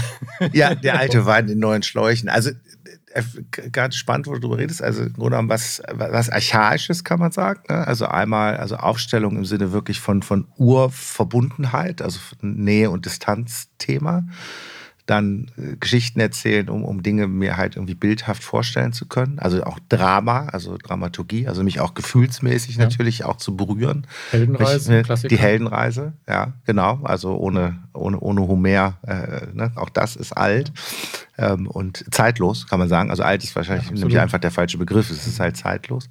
Was, was, was würde dir noch einfallen, wo du sagst, das passt dann noch ganz gut in die Phalanx? Oder was ist vielleicht wirklich ganz neu? Kann ja auch sein. Naja, eine Methode habe ich geschildert, das hm. ist, ähm, oder angefangen zumindest mit dem Thema Brainstorming. Ja. Ähm, das ist das Octopus Clustering und das habe ich auch äh, entliehen äh, und das, das äh, promote ich gerne. Das kommt auch von äh, den drei besagten Trainern. Ja, ähm, ja. Das Octopus Clustering, wo kollektiv alle auf einmal clustern. Ja. Ich habe 20 Leute, ich habe das auch schon mit 80 Menschen gemacht. Ja, das, ja, ist, das ist, ein ja. Erlebnis, auch für den Trainer. Ja, ja, glaube ich. Die alle auf einmal sortieren und das innerhalb von drei Minuten äh, eine Wand clustern in bestimmte Themen. Ähm, und alle würde, gleichzeitig dann da alle gleichzeitig da zugange sind. Genau, es würde ein bisschen den Rahmen sprengen, jetzt die Details dazu zu erklären, aber Ziel ist, dass es sozusagen so explosionsartig alle auf einmal tun und äh, gar nicht groß ins Nachdenken kommen, warum ich das jetzt ist doch verrückt und überhaupt, ich mache es einfach. Ja, ja. Und ähm, das ist eine sehr impulsive Methode, ähm, die aber sehr auch sehr stark zeigt, wie wir kollektiv intelligent sein können. Also ja. diesen Begriff so ein bisschen ja. weiterzuspinnen, kollektive ja. Intelligenz. Ähm, weil da entsteht eine Sortierung nur durch das gemeinsame Wirken. Also jeder ja. einzeln hätte das anders gemacht und natürlich viel länger gebraucht. Ähm, und das sind so meine, eigentlich meine Lieblingsmethoden. Ähm, äh, ansonsten gucke ich natürlich immer, was, was brauchen Teams. Geht es jetzt hier darum, ein Produkt zu entwickeln? Geht es darum, äh, eine Veränderung anzustoßen? Ja. Geht es da, da darum, etwas ähm, ähm, äh, zu entwickeln? Ähm, geht es darum, ein Geschäftsmodell zu denken ja. oder ähnliches. Ähm, und da braucht es verschiedene Methoden. Ob oh, das jetzt ja. ein Business Model Canvas ist, beispielsweise. Ja. Ähm, oder ob das eine Stakeholder Map ist, die entsteht. Ich bin aktuell gerade in einer Bürgerbeteiligung als Moderator auch dabei, hier in Düsseldorf. Ähm, und ähm, wo es um den äh, Bau der neuen äh, verlängerten U-Bahn-Linie geht. Ja, ähm, zum und, also Flughafen. Genau, ja, ja, Messe. Und äh, da geht es halt sehr stark um die Frage, wie können wir Menschen beteiligen und wie können ja. wir ihnen eigentlich transparent machen, welche Themen da auf dem Tisch liegen und ja. äh, ohne, dass sie Ingenieur sein müssen. Ja? Ganz wichtiges Thema und äh, überhaupt erstmal zu verstehen, wer ist denn da eigentlich alles? Wer hat denn überhaupt Interessen an dem Ganzen? Ja, ja. Ähm, das sind sehr grundlegende Methoden. Ja. Es gibt vielleicht eine Methode, die ich auch noch erwähnen äh, kann. Ähm, das ist ähm, sehr tief Service Design. ich sage es mal so ein bisschen vereinfacht. Wenn wir über äh, äh, Customer Journeys nachdenken, also über kleine Erfahrungsreisen, übersetze ich das mhm. mal, von uns allen mhm. zu bestimmten äh, Services, Produkten. Ähm, wir wollen Urlaub buchen mhm. und äh, jeder von uns hat da eine andere Geschichte mit dann gibt es sehr viele kleine von diesen Journeys. Ja. Ja, nicht nur eine. Ja. Ähm, die alle haben ganz verschiedene. Es gibt auch verschiedene Teilbereiche, die ich da buche. Ich ja. gebe meinen Koffer ab. Ja. Ich äh, bin schon im Urlaub und da läuft was schief. Ja. Ich trete meine Rückreise an. Ich weiß nicht was.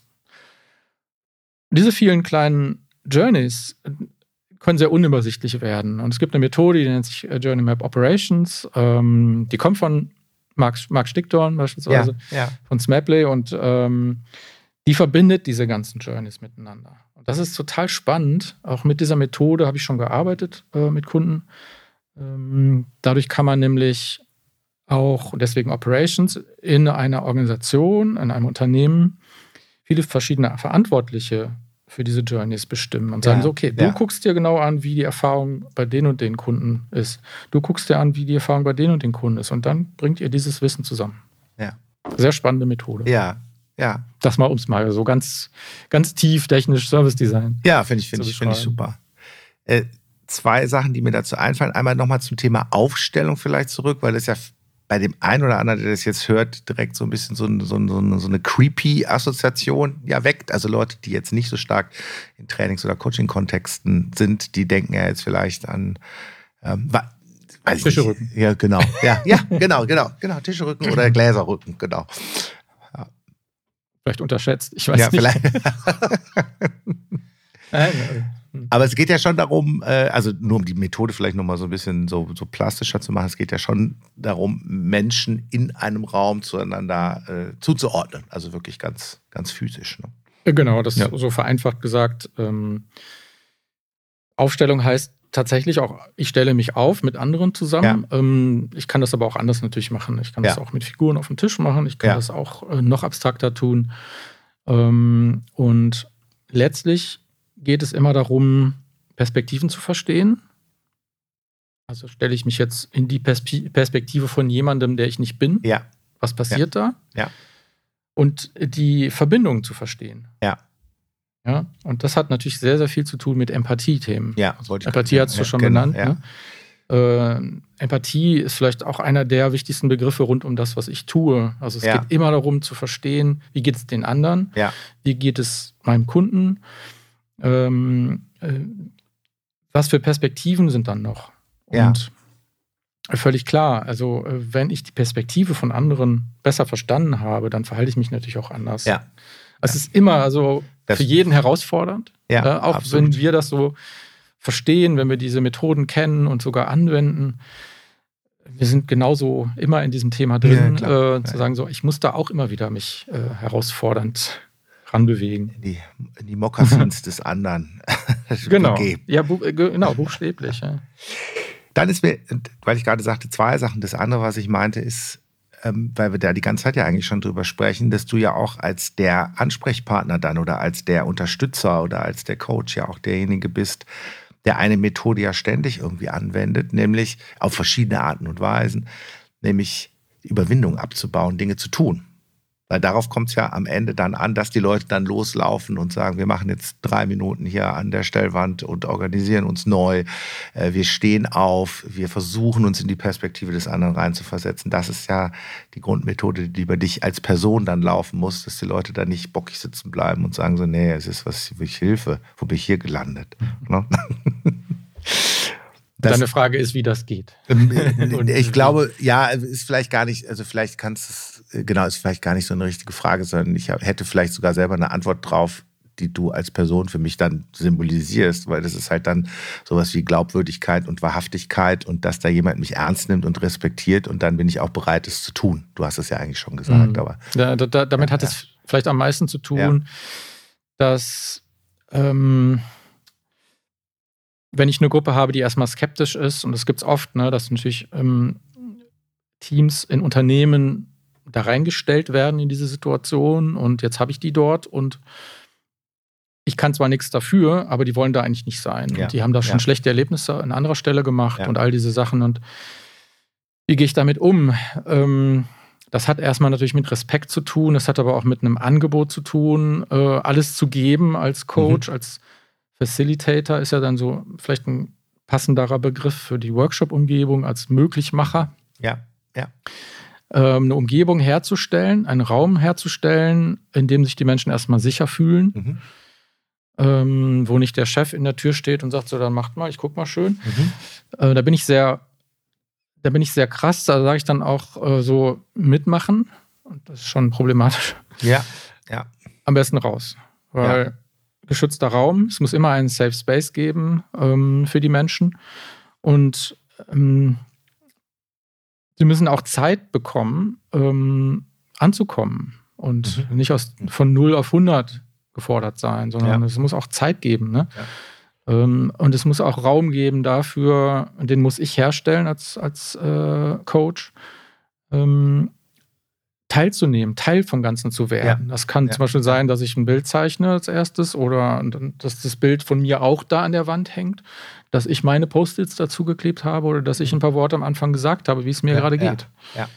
Ähm, Check-in, wichtiges Thema. Ohne Check-in geht bei mir gar nichts. Die, die mit mir arbeiten, wissen das. Das ist manchmal auch lästig. Und ohne äh, äh, Check-out geht auch nichts raus. Ja. Also so, ähm, auch wieder bei Gestaltung, also einen Raum ja. auch zu, ne, ja, genau. einen Raum zu gestalten, in dem das möglich werden genau. darf. Das sind zwei Rituale, kann. die den Raum, äh, den kulturellen Raum des Workshops oder der Session, der, der Arbeits, des Arbeitstages kennzeichnen. Im Prinzip danach und davor gibt es auch was, aber das gehört nicht mehr sozusagen in diesen Raum rein. Ja. Und das ist wichtig, sowas. Also es hat viel mit Respekt, Vertrauen zu tun und äh, das herzustellen. aber auch, auch, auch, auch Raum, Raumgestaltung also da wäre jetzt doch meine Frage, wenn es sich nicht vermeiden lässt, äh, mit unterschiedlichen Hierarchiestufen zu arbeiten, geht das überhaupt? Also das hat mich in meiner Arbeit auch oft beschäftigt. So ähm, kann man das trotzdem tun, äh, ohne die Vorgesetzten auszuschließen? Und wenn ja, was sind so deine Erfahrungen, wie das trotzdem gelingen kann? Oder würdest du sagen, eigentlich immer lassen? Hierarchiestufen ausschließen. Ja. Äh, muss ich nochmal nachfragen. Also, ja, also wenn du, genau? also du hast, ja. also es gibt ja oft so, ähm, sag ich mal, Integrationsprozesse oder auch so ein bisschen Wertevermittlungsprozesse, wo man sagt, wir haben einen bestimmten Standort, den wir jetzt äh, nochmal mit unserer Philosophie des Unternehmens äh, beglücken wollen äh, was ich auch ja gut finde, wo du dann aber, du hast dann halt einen Standortleiter, du hast halt stellvertretende Standortleiter, du hast halt ähm, äh, eher Menschen, die mit der Logistik arbeiten oder in der betriebswirtschaftlichen Ebene. Und dann hast du schon drei Hierarchiestufen da zusammen. Ähm, das kann ja durchaus Sinn machen, wenn man das so als Gesamtes irgendwie betrachtet. Dass diese Hierarchien auftauchen. Dass die alle da sind an einem Tag. Also, das kann Sinn machen, genau, absolut. Ja. Ähm, das ist, kann sogar sehr wertvoll sein. Ich hatte jetzt mehrere äh, Teambuildings im, im, letzten Jahr, wo das auch so war, wo dann ja. Teamleiter ja. dabei waren. Ähm, also wo zwei, drei Ebenen streng genommen im Raum waren. Ja.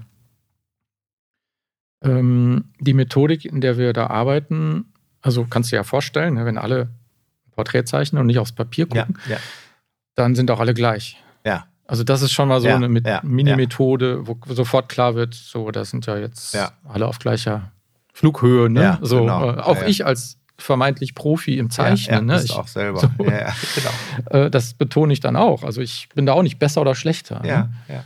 Und ähm, das, so, so eine Methode und ähnliche Herangehensweisen zeigen dann auch allen, dass, dass die, die vermeintlich in Hierarchiestufen drüber stehen oder drunter, ähm, hier aber in diesem Raum, in dieser, in diesem, an diesem Tag ähm, das gleiche Mitwirkungsrecht haben. Und trotzdem ist das problematisch durchaus ähm, oder kann problematisch sein, wenn, ähm, wenn Vorgesetzte, wenn Führungskräfte in diesen Teams sind, in diesen Workshops und das nicht als Chance verstehen, ja.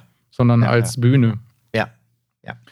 Das ist sehr herausfordernd. Ähm,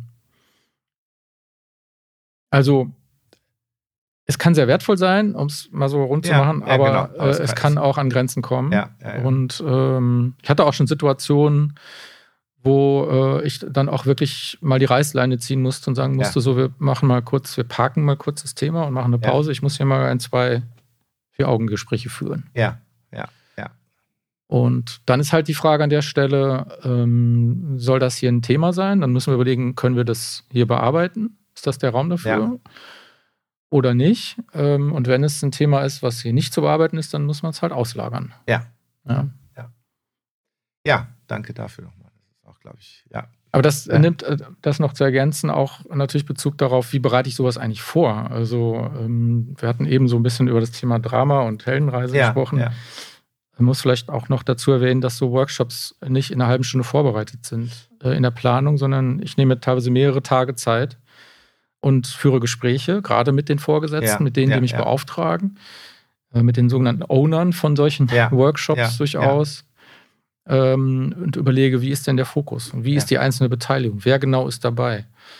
Ähm, und ich plane eine Form von Dramaturgie. Also ich äh, mache wirklich so, so, eine, so, eine, so eine so einen Spannungsbogen zeichne ich mir ja. auf, wann geht es so richtig ab und wann haben die ja. auch mal Ruhe im Team ja. und so weiter. Das sind zwei wichtige Komponenten. Ja. Ja, sehr gut. Das führt jetzt schon zu N nützlich, weil wir darüber gesprochen hatten, auch in unserem Vorgespräch. Du hast gesagt, ich versuche schon, auch in dem, was ich selber tue, aber ich glaube, das würde jetzt auch hier für die Workshop-Planung äh, gut, gut passen, das Angenehme mit dem Nützlichen oder das Angenehme mit dem Angenehmen zu verbinden. Äh, genau, aber der, der Nutzen ähm, spielt hier eben auch eine Rolle und das, was du gerade bei der Vorbereitung geschildert hast oder auch äh, eine Intervention machen zu müssen im Workshop, ähm, erscheint mir hier auch nochmal wichtig, genau unter dieser Überschrift, weil am Ende soll es halt auch was nutzen. Und wenn man es, wenn es einem dann nicht gelingt, zu intervenieren oder wenn man halt mit Bauchschmerzen dann doch zustimmt, das ist auch meine Erfahrung ähm, aus früheren Workshops, dann kommt am Ende ist man dann nämlich selber der, der Dove. weil dann irgendwie der ganze Workshop plötzlich hinten rüberfällt, weil man eben genau das nicht gemacht hat, nicht gut geplant hat, im richtigen Moment eben nicht das Vier-Augen-Gespräch geführt hat, dann bleibt der Nutzen auch tatsächlich auf der Strecke. Ja, also am Ende haben wir natürlich immer Menschen im Raum. Ja. Und ähm, ich kann versuchen, einen Rahmen zu setzen als Coach und für den bin ich verantwortlich und für die Reise dadurch. Aber ähm, ich mache immer sehr deutlich, ähm, dass ich nicht fürs Ergebnis verantwortlich sein kann. Weil erstmal weiß ich nicht, was das Ergebnis sein wird. Wir haben entwickeln immer Vorstellungen und Zielbilder, was, wo wir hinwollen damit. Das ist klar. Aber äh, am Ende müssen diese Ergebnisse geschaffen werden von denen, die dort arbeiten. Ja. Die da die Themen auch kennen. Und ich bin da tatsächlich der Reiseführer. Wer sich welche Sehenswürdigkeiten genauer anguckt und nochmal sehen will, das weiß ich nicht. Und wer auch schon welche Sehenswürdigkeiten gut kennt, also wo du gerade den Begriff genau. Owner äh, gesagt hast, also auch das, was du vorhin gesagt hast, also gemeinsam was auch zu entwickeln und ja auch die, die Kompetenz der Anwesenden äh, zu nutzen und die auch zu ermutigen, die aber auch einzubringen. Also ich glaube, das ist immer eine große Gefahr, wenn man, wenn man sich selber dann, wenn man sich selber zu sehr auf die Bühne stellt, dann wird man auch eher auf ein Publikum treffen, genau. das sagt, äh, tanz für mich, du lustiger ja. Clown. Ein kleines Beispiel, ähm, was ich ganz viel beobachte, also wo ich selber irgendwann auch drauf gestoßen wurde und ähm, ist zum Beispiel, wie lasse ich eigentlich, wenn ich ähm, Ergebnisse an einer Wand betrachte, nach so einem Brainstorming zum Beispiel, wie, wie beteilige ich eigentlich die Gruppe? Es ist ja auch okay, dass ich erstmal als Trainer, als Facilitator vorne stehe und auf bestimmte Dinge hinweise. Da haben wir ganz viele äh, äh, Post-its zu einem Thema, hier nur ganz wenige, was sagt euch das und so weiter. Ja, da fehlt noch was. Mhm. So, und dann ist eine ganz entscheidende ähm, Frage, wie beteilige ich die, die das sagen? Ich mache es dann in aller Regel so, dass ich sage, okay, Stift, Post-its, ich habe immer welche in der Tasche mhm. im Workshop, ne? Schreib's auf. Du hast was ganz Wichtiges gesagt. Hier fehlt ein Thema. Schreib das auf. So. Oder wenn da jemand gerade nicht schreiben kann, weil er noch was anderes schreibt oder eine Tasse in der Hand hat, dann schreibt jemand anders. Ja, ja. Aber nicht ich. Ja. Wenn ich das mache, dann ähm, habe ich da eine Runde von Leuten, die mir dauernd Begriffe zu werfen und ich, ich mache und dann sind es meine. Mhm. Dann kommen die nämlich, weil ich habe es geschrieben, es ist meine. Handschrift und ich habe das Post-it dahin geklebt. Ja, ja. Diese Aktion, die übertrage ich an die Runde von Leuten, die äh, die Ideen auch haben. Ja. Und das ist nur ein kleines Beispiel äh, dafür, wie man äh, eine Ownership herstellen ja, kann. Ja, ja, Beteiligung. Da, ja, ja. Da Coach zu sein heißt, äh, ich gebe euch den Rahmen, ich gebe euch die Voraussetzungen, dass ihr schreiben könnt und auch die Zeit dafür. Und ich verweise darauf, dass ihr das jetzt macht. Ähm, aber nicht ich tue das. Ja. ja. Ganz wichtiger, ganz, ganz wichtiger Punkt. Ja.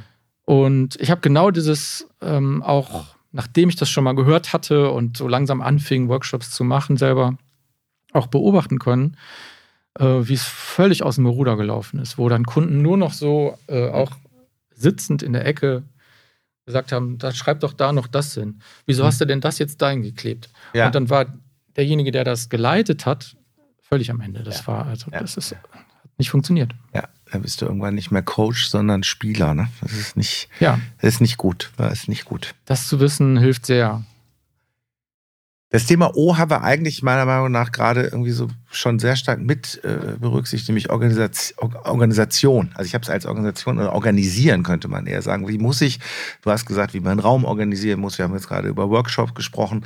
Man könnte vielleicht noch ähm, einen Schritt gehen, das fällt mir gerade ein, zum Thema Organisationsentwicklung, weil du ja nicht nur mit Menschen als Menschen arbeitest, sondern ja mit Menschen als Teil einer Organisation, die sich als Ganzes, da muss, könnte man vielleicht noch mal ein bisschen was zur systemischen Herangehensweise sagen, dass Organisationsentwicklung eben auch noch mal anders drauf guckt als nur auf die Person. Das äh, ist vielleicht auch noch mal an Entwicklungsprozessen, Transformationsprozessen nicht ganz so unwichtig zu erwähnen. Ja, da äh, muss ich unbedingt zwei Beispiele ja, zu nennen, die ja. Äh, mir da sofort kommen. Das eine ist Fast Forward, ähm, was wir nicht nur als Genossenschaft entwickeln, sondern auch holokratisch. Und ähm, das andere ist ein, äh, ein Kunde, nämlich die katholische Kirche. Das kann ich hier auch ja, durchaus ja. zumindest soweit erzählen, ja. die ich ebenfalls unterstütze äh, bei Transformationsthemen. Aber bei Fast Forward hm, hm, entwickeln wir, das ist ja auch eine Form von Organisation, die gar nicht so wenig komplex ist. Also sind schon einige Leute beteiligt viele Themen äh, und so weiter. Wie kommt man da eigentlich dazu, dass man miteinander interagiert in einer sinnvollen Form? Ne? Also was dann auch, äh, wo nicht alle das Gleiche machen oder einer oder viele gar nichts. Ja, ja. Ähm, das geht über Rollen und Kreise, ganz vereinfacht gesagt. Ähm, und hierarchiefrei. Bewusst. Und ähm, nach einem bestimmten Ablauf von Meetings, äh, in denen Rollen beschrieben werden, äh, entwickelt werden, besetzt werden und sogenannte Kreise, also vielleicht vereinfacht gesagt Abteilungen oder Themenbereiche, ja, ja. Äh, wo diese Themen, wo, wo diese Rollen sozusagen äh, verortet werden. Und diese Anzahl von Kreisen mit den Rollen da drin bildet die Organisation. Das ist eigentlich ja. ganz simpel. Ja. So. Ja. Das ist eine ganz spannende Erfahrung. Da ist Organisationsentwicklung, da bin ich ja nicht externer, also bin ich ja, selbst involviert. Ja, ja. Das gucke ich sozusagen von innen. Ja. Und gleichzeitig sind wir alle irgendwie Coaches. Ja. Wir coachen uns gegenseitig da rein und so weiter und interagieren da sehr stark. Und das Spannendste daran ist aber, dass wir eine Organisation, nämlich Fast Forward, die Genossenschaft, entwickeln, während wir schon aktiv für Kunden arbeiten, Projekte ja, machen. Ja, ja. Das hätte man mal jemand sagen sollen bei der IHK. Ja. machen Sie doch erstmal Ihren Businessplan fertig Ja. und sagen Sie mal, was Sie genau machen und wie Ja. Sie Ihre Positionen besetzen. Ja, Und äh, dann fangen Sie mal an. ja, ja. Nee, Nee. das, äh, ist als auch sehr agil gedacht. Ja, genau. On the, on the fly. On the fly. On the fly. Einfach anfangen im, im, im Gehen lernen. Ja, im. Ge- ja, in der Bewegung. In der, schon Genau. wieder bei Bewegung, in der Bewegung lernen. ja. Jetzt hat die katholische Kirche natürlich äh, vor allem die, äh, ein paar Transformationsprozesse gerade zu bewältigen, aber unabhängig jetzt von, von unappetitlichen Themen, interessant finde ich hierbei, dass wir es ja mit einem bewusst sehr hierarchischen Konstrukt äh, zu tun haben. Es ist ja nicht umsonst die römisch-katholische Kirche. Ähm, also Hierarchien sind ja auch wichtige Ordnungsprinzipien und äh, sind ja auch sehr funktionabel. Und äh, wenn man auf die katholische Kirche schaut, äh, dann kann man ja durchaus vom ältesten Unternehmen der Welt sprechen. Ähm, wie gestaltet sich das denn da mit Rollen und Kreisen? Also ich, das ist keine holokratische Entwicklung. da bleibt ja, es natürlich ja. bei Hierarchien durchaus, es, aber ja, ja. ähm, die stehen da durchaus in Frage auch. Ja. ich arbeite da mit einem äh, der Bistümer ähm, als, als Coach in Deutschland ähm, zusammen, aber auch dort in einer spezifischen Rolle. Ähm, viele der Bistümer, in, in, äh, aber auch die äh, evangelische Kirche ist da äh, nicht, äh, nicht außen vor. Die Ja. entwickeln ebenfalls, verändern ebenfalls sehr, sehr viel. Ähm, die ganzen Hintergründe kennen wir, ähm, warum das gerade einen großen Antrieb hat. Und da will ich auch gar nicht so sehr darauf eingehen. Man könnte jetzt fragen, warum machst du das? Ähm, Ich mache das durchaus aus Überzeugung, weil ich erlebe, dass da die meisten Menschen, mit denen ich zu tun habe, ähm, eben nicht aus dem äh, klerikalen Umfeld kommen, sondern aus äh, den Menschen, Menschen sind wie du Mhm. und ich, die äh, da eben auch Ja. mitwirken und, Ja. und äh, gute Dinge für die. Gesellschaft auch leisten. So. Absolut. Das mal ganz neutral geschildert. Ähm, und was ich erlebe oder wie ich abgeholt wurde, war die Fragestellung, kannst du, wir haben hier schon einen Weg der Organisationsentwicklung gemacht, auf PowerPoint-Slides, äh, Kollegen von mir, die auch äh, dort schon tätig waren, ähm, aus dem Netzwerk. Ähm, und wir könnten uns vorstellen, es wäre gut für uns, wenn das jemand mal professionell visualisiert. Ja. Jetzt habe ich auf, am Anfang schon gesagt, ich bin eigentlich rausgegangen aus dieser Expertenrolle Ja.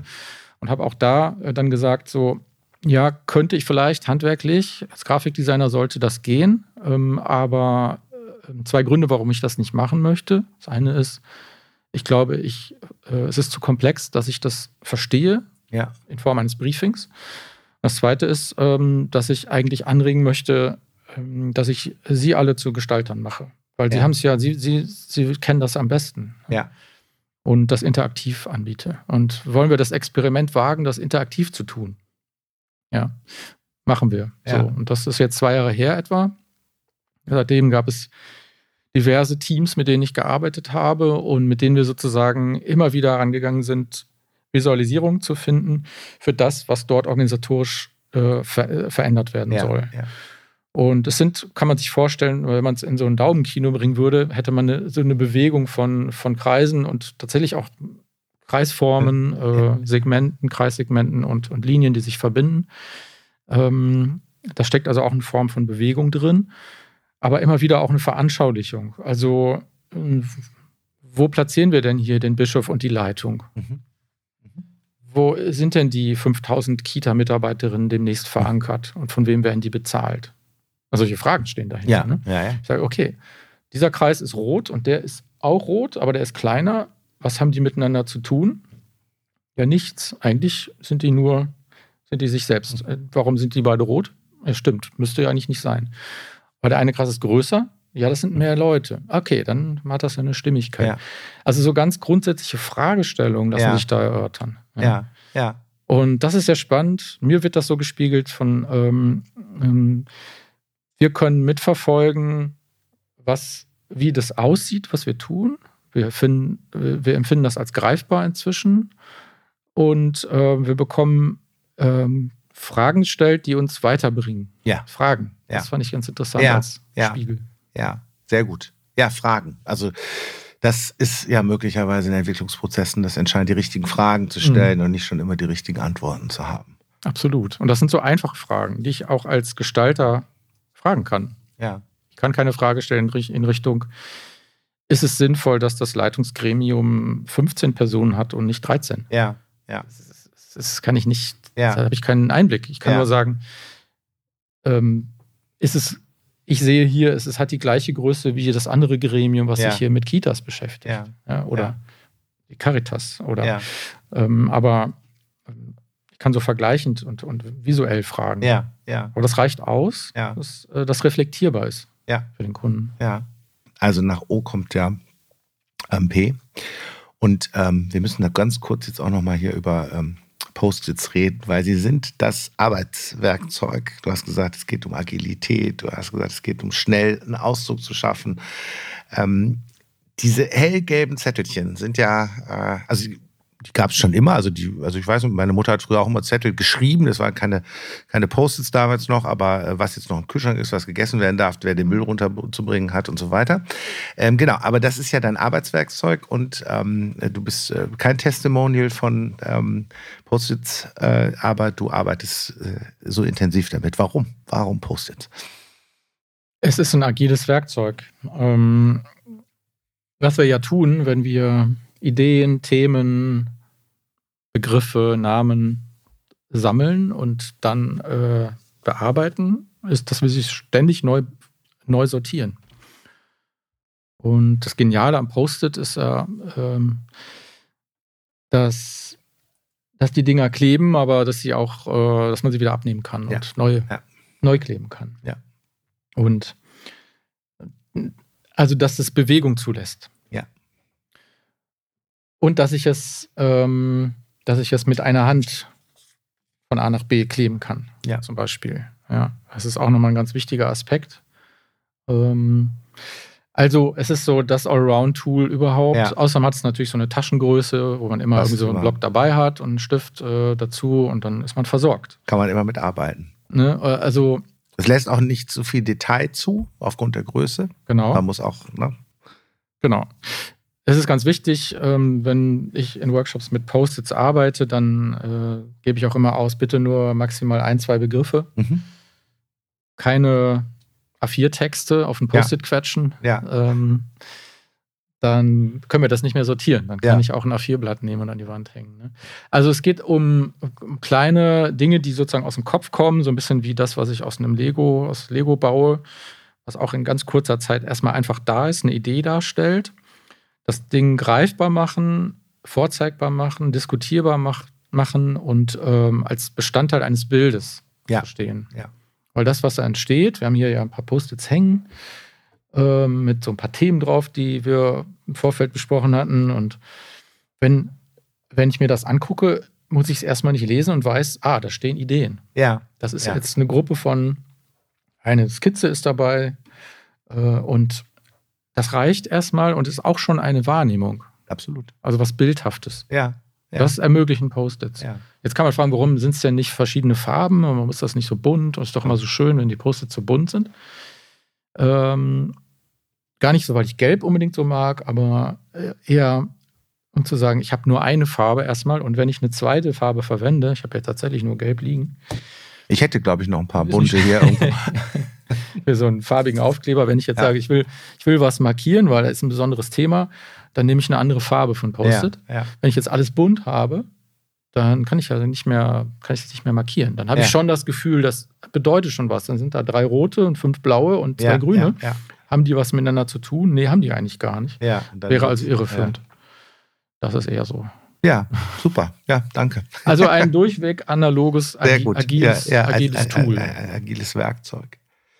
Bei Q.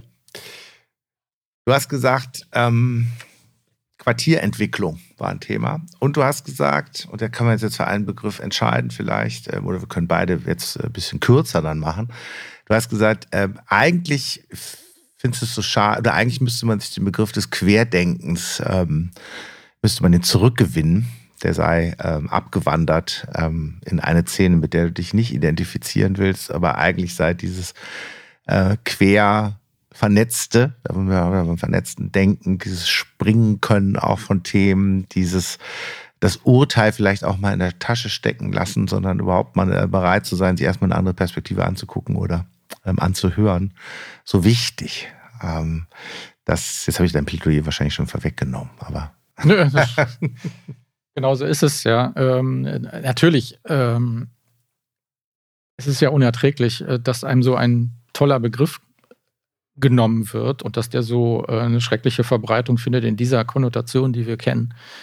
Ähm, weil per se ist das was ganz Tolles. Ähm, und also quer denken zu können, quer äh, ähm, Themen vernetzen zu können, ist eine Kompetenz und äh, eine Fähigkeit, die eigentlich einen, weiten Horizont und keinen engen Horizont ähm, ermöglicht und braucht. Und ähm, wir haben ja viele von, wenn wir jetzt äh, da jetzt nochmal, äh, wenn wir so wollen, das ist ja eine einzige Aneignung, äh, ob ich jetzt das Wort Querdenken in dieser schlechten Konnotation nehme oder äh, Recht und Gerechtigkeit oder die Freiheitlichen. Also wir assoziieren da heutzutage mit solchen guten Begriffen ähm, oder neutralen Begriffen so eine rechte, seltsam rechte Szene, ähm, die unsere Demokratien ähm, gefährdet. Darf nicht sein. Ja. Aber da, das ist nicht meine ähm, meine Botschaft, mit der ich jetzt rausgehe. Das ist jetzt so, nee, weil genau. wir darüber sprechen. Genau, weil wir darüber sprechen und weil es, glaube ich, auch bei dir einfach auf dieses Thema nochmal fällt, Worten auch was abgewinnen zu wollen. Das, das ist, glaube ich, das, mhm. das Spannende. Von daher können wir uns ja jetzt äh, von da aus quer äh, zum Thema Quartierentwicklung mhm. äh, nochmal bewegen, was ja mit Stadtentwicklung sehr eng zusammenhängt und weil ja bei dir halt dieses, dieses Schauen auch aufs Gemeinwohl nochmal eine Rolle spielt und Vielleicht haben wir es vorhin auch schon äh, im Rahmen mit der, mit der neuen U-Bahn, die gebaut werden soll, in Düsseldorf ja bes besprochen im Sinne von Betroffenen zu Beteiligten machen, wenn man das so sagen darf, mit den erwähnten Methoden. Aber vielleicht fällt ja noch was anderes zur Quartierentwicklung ein und vielleicht sagst du, das reicht jetzt auch.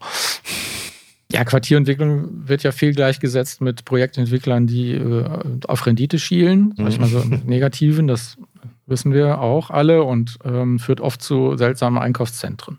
Ja. Punkt. ähm, wir arbeiten gerade mit tatsächlich bei Fast Forward in einem Projekt mit einem Projektentwickler zusammen, der das ganz anders denkt.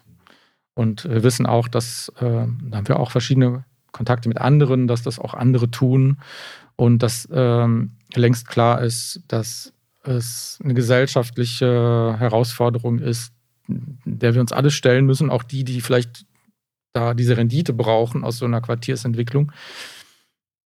Ähm, dass wir was anderes brauchen, dass wir eine Beteiligung brauchen, dass wir vielleicht was gemeinwohlorientierteres denken müssen, dass da eine Menge Nutzer, Nutzerinnen drin sind, die keine Rendite bringen und trotzdem mhm. ein Recht haben äh, auf Stadt und äh, Umgebung. Stichwort dritter Ort beispielsweise. Ähm, also, wenn ich Stadt entwickle, wir haben durch unser, bei Fast Forward, durch unsere Betrachtung von Arbeitsumgebung, Arbeits- und Lebensumgebung, was ja sehr verschmilzt, immer mehr verschmilzt auch, äh, natürlich auch sowas im Blick.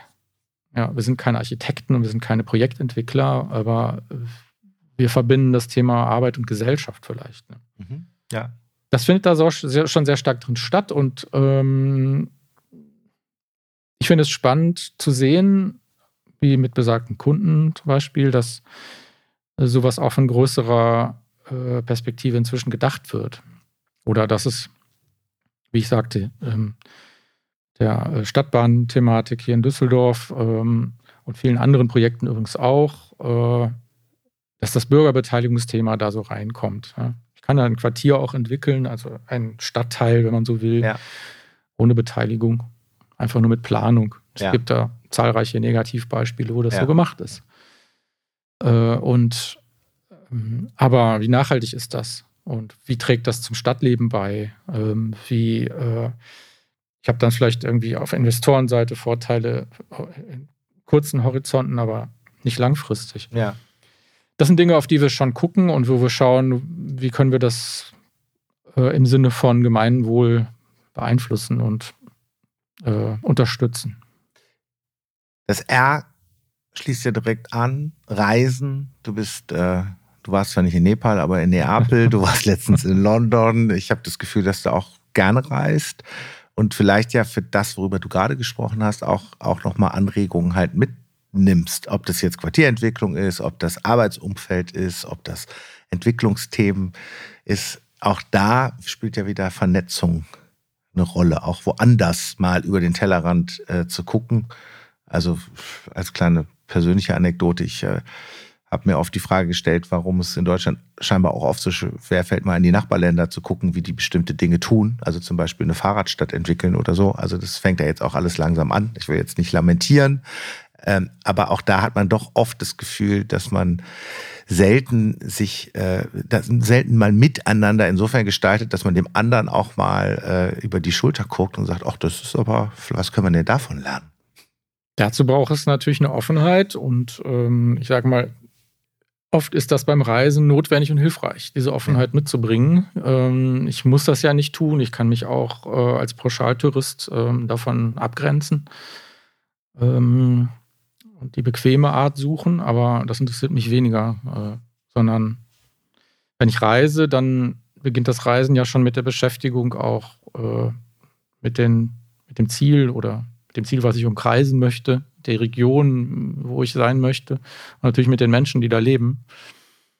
Ähm, oft auch mit Menschen, die ich vielleicht über mein Netzwerk schon kenne. Also ähm, habe, du hast es ja erwähnt, in äh, Neapel äh, vor zwei Jahren. Und ähm, letztes Jahr, 2021, im Herbst, war ich in London. Ähm, mir jetzt eine Workation-Zeit sozusagen seit 2020 äh, verordnet, sag ich mal. Also zu sagen, ich bin ein paar Wochen im Jahr äh, im Ausland, nicht zwingend im Ausland, kann auch in Deutschland sein, ja. aber an anderem Ort. Ähm, ohne dort im klassischen Sinne Urlaub zu machen, sondern ähm, auch meine Arbeit mitzunehmen. Ja, ja. Und ähm, das ist, ich beobachte das so, was das für mich macht und äh, das hat sehr viel zu tun auch mit, ähm, wie du sagst, das Verbindende, aber auch das äh, Quartiersthema, also in London beispielsweise zu beobachten. Du hast die Fahrradstadt-Thematik erwähnt. Ähm, dass in London da große Schritte unternommen wurden schon. Also wo ich gestaunt habe, wo ich, wenn ich auf dem Worringer Platz stehe, eine schlechtere Luft habe als in der Londoner ja. City. Ja. Und ähm, das hat mich schon sehr erstaunt und hat meinen Horizont auch nochmal so ein bisschen aufgemacht, äh, wo ich sehe, ah, okay, selbst so Megacities, äh, wo man denkt, das kann doch nicht gehen, können das schaffen. Und ja. äh, da kann man schon sehr viel lernen. Also das, äh, das ist schön zu sehen. Genau. S. Wir haben jetzt schon über Spielerische gesprochen, wir haben über Service gesprochen. Wir haben auch schon so ein bisschen über Sinnstiftung gesprochen, aber ich glaube, das können wir noch ein bisschen vertiefen, weil ähm, Arbeit, wie du sie denkst und auch Organisationen, wie du, die wie du die denkst oder unterstützt in ihrem Denken, haben ja immer was damit zu tun auch. Also wie sinnstiftend ist das, was ich da erlebe an dem, an dem Ort, auch, auch der Arbeit oder in der Institution oder der Organisation. Ähm, was fällt dir denn da spontan zu ein? Ja, ein großes Thema, ne? äh, Sinnstiftung. Also auch da ähm, stelle ich mir selber natürlich immer die Frage, was stifte ich für einen Sinn?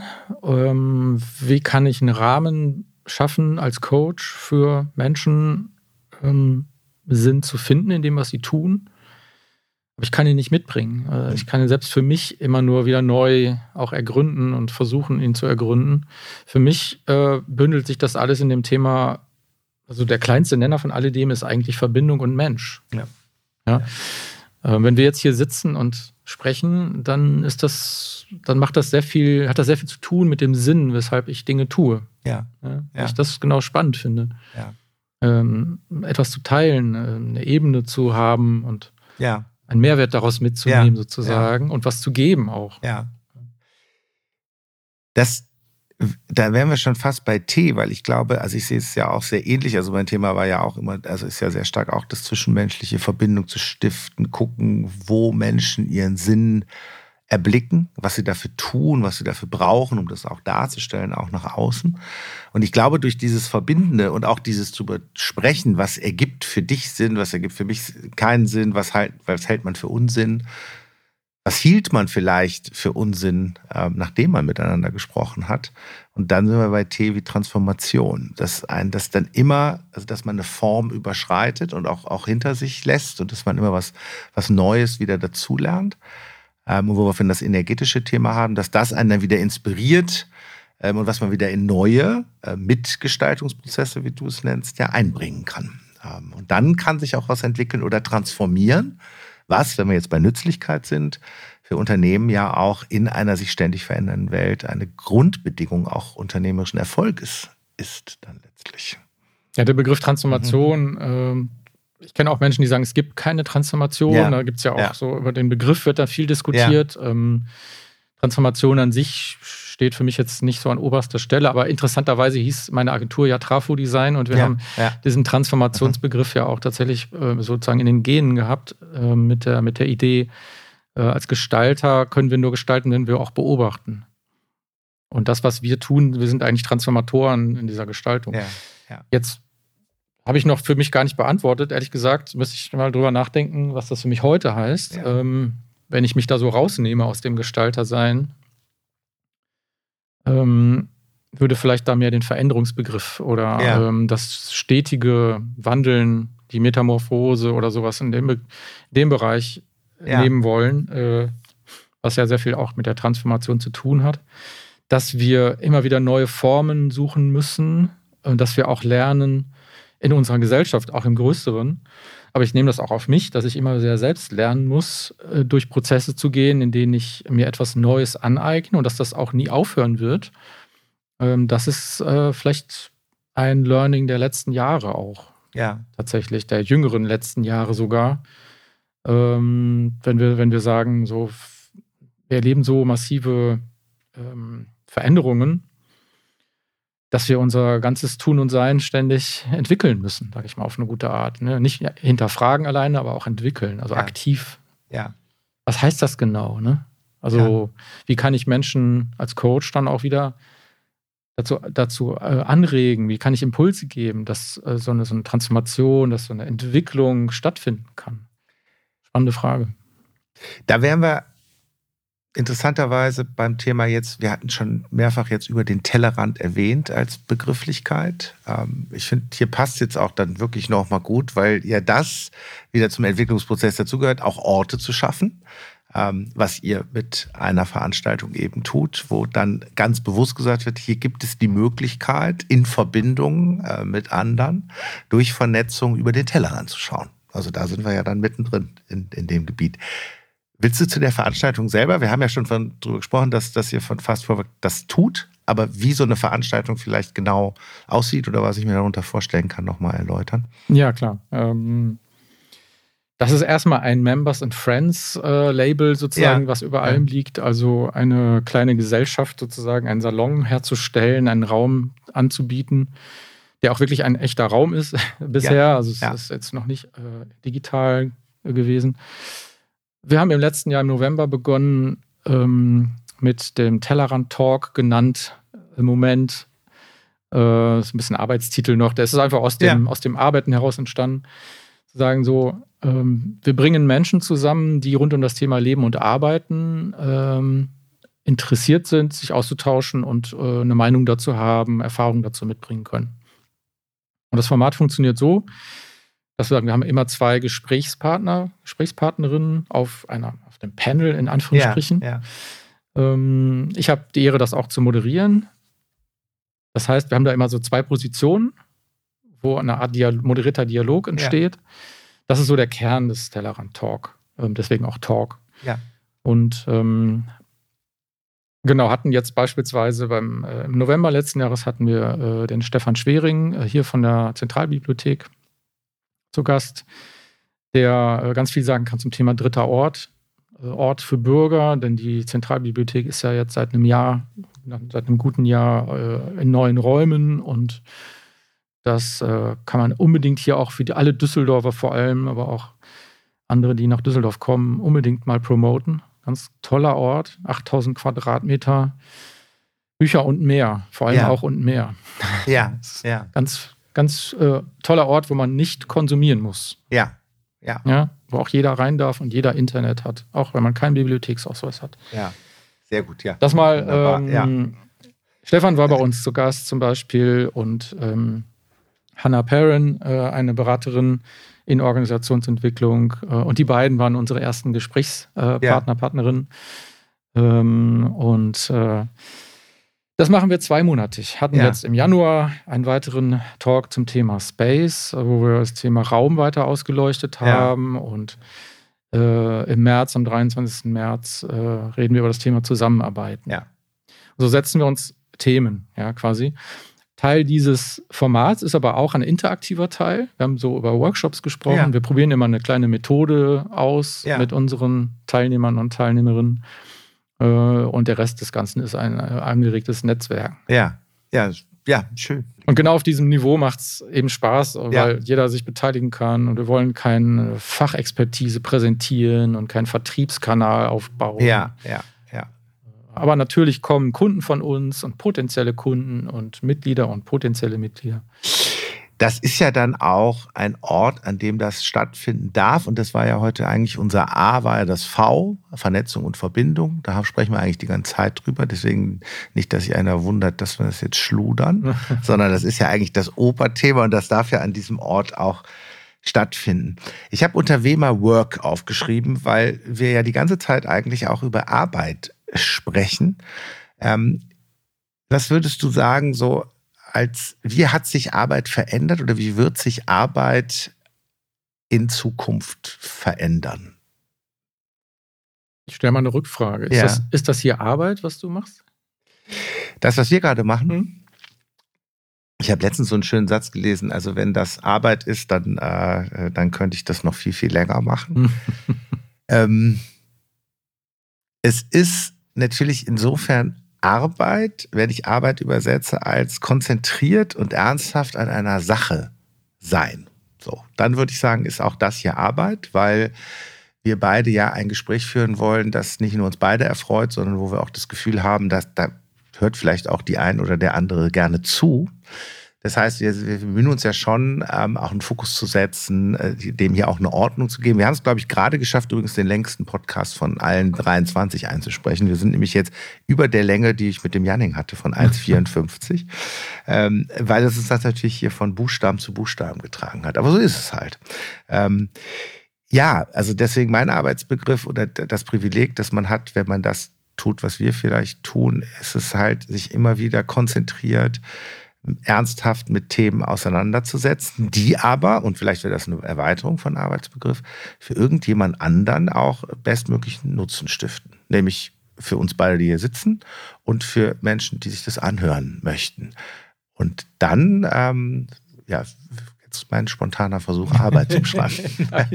Danke. Ich, äh, ich frage mich das nämlich dann selber oft. Ähm, ist das jetzt Arbeit? Ähm, und wie muss ich den Begriff Arbeit für mich ausweiten, dass ich akzeptieren kann, dass das, was mir gerade Spaß macht, auch Arbeit ist? Oder andersrum gesagt, darf Arbeit Spaß machen? Also es sind viele Fragen, die wir gesellschaftlich klären müssen oder diese Fragen, die unterwegs sind, die draußen, Ja, ja. die wir draußen vorfinden. Wir haben ja immer noch einen Arbeitsbegriff von ähm, ähm, nee, darf keinen Spaß machen ähm, und ist äh, lästig. Äh, ich brauche Erholung davon. Äh, wenn ich im Feierabend bin, dann arbeite ich natürlich nicht. Und ich brauche den auch, damit ich am nächsten Tag wieder arbeiten kann. Und ich brauche den Urlaub auch, damit ich arbeiten kann. Das ist ja ähm, eine industrielle und postindustrielle Kultur, die wir da haben. Die gab wir ja an vielen Stellen auch noch haben. Ne? Das Ja, genau. Man, genau, also das Die- ist, äh, ist auch ja interessant, dass man auf der einen Seite über Orte spricht, in denen die Freude an dem, was man tut, den, der entscheidende Faktor sein soll. Und auf der anderen Seite wir ja auch eine Arbeitswelt haben, ähm, wo Leute mit Fahrrädern den ganzen Tag durch die Gegend irgendwelche Sachen fahren, ähm, äh, Autos fahren, äh, Pakete durch die Gegend fahren, äh, wo man natürlich da auch wieder die Frage stellen kann, wie viel Freude ist da überhaupt möglich. Ne? Also von daher glaube ich, ist es total spannend äh, über diesen Arbeitsbegriff.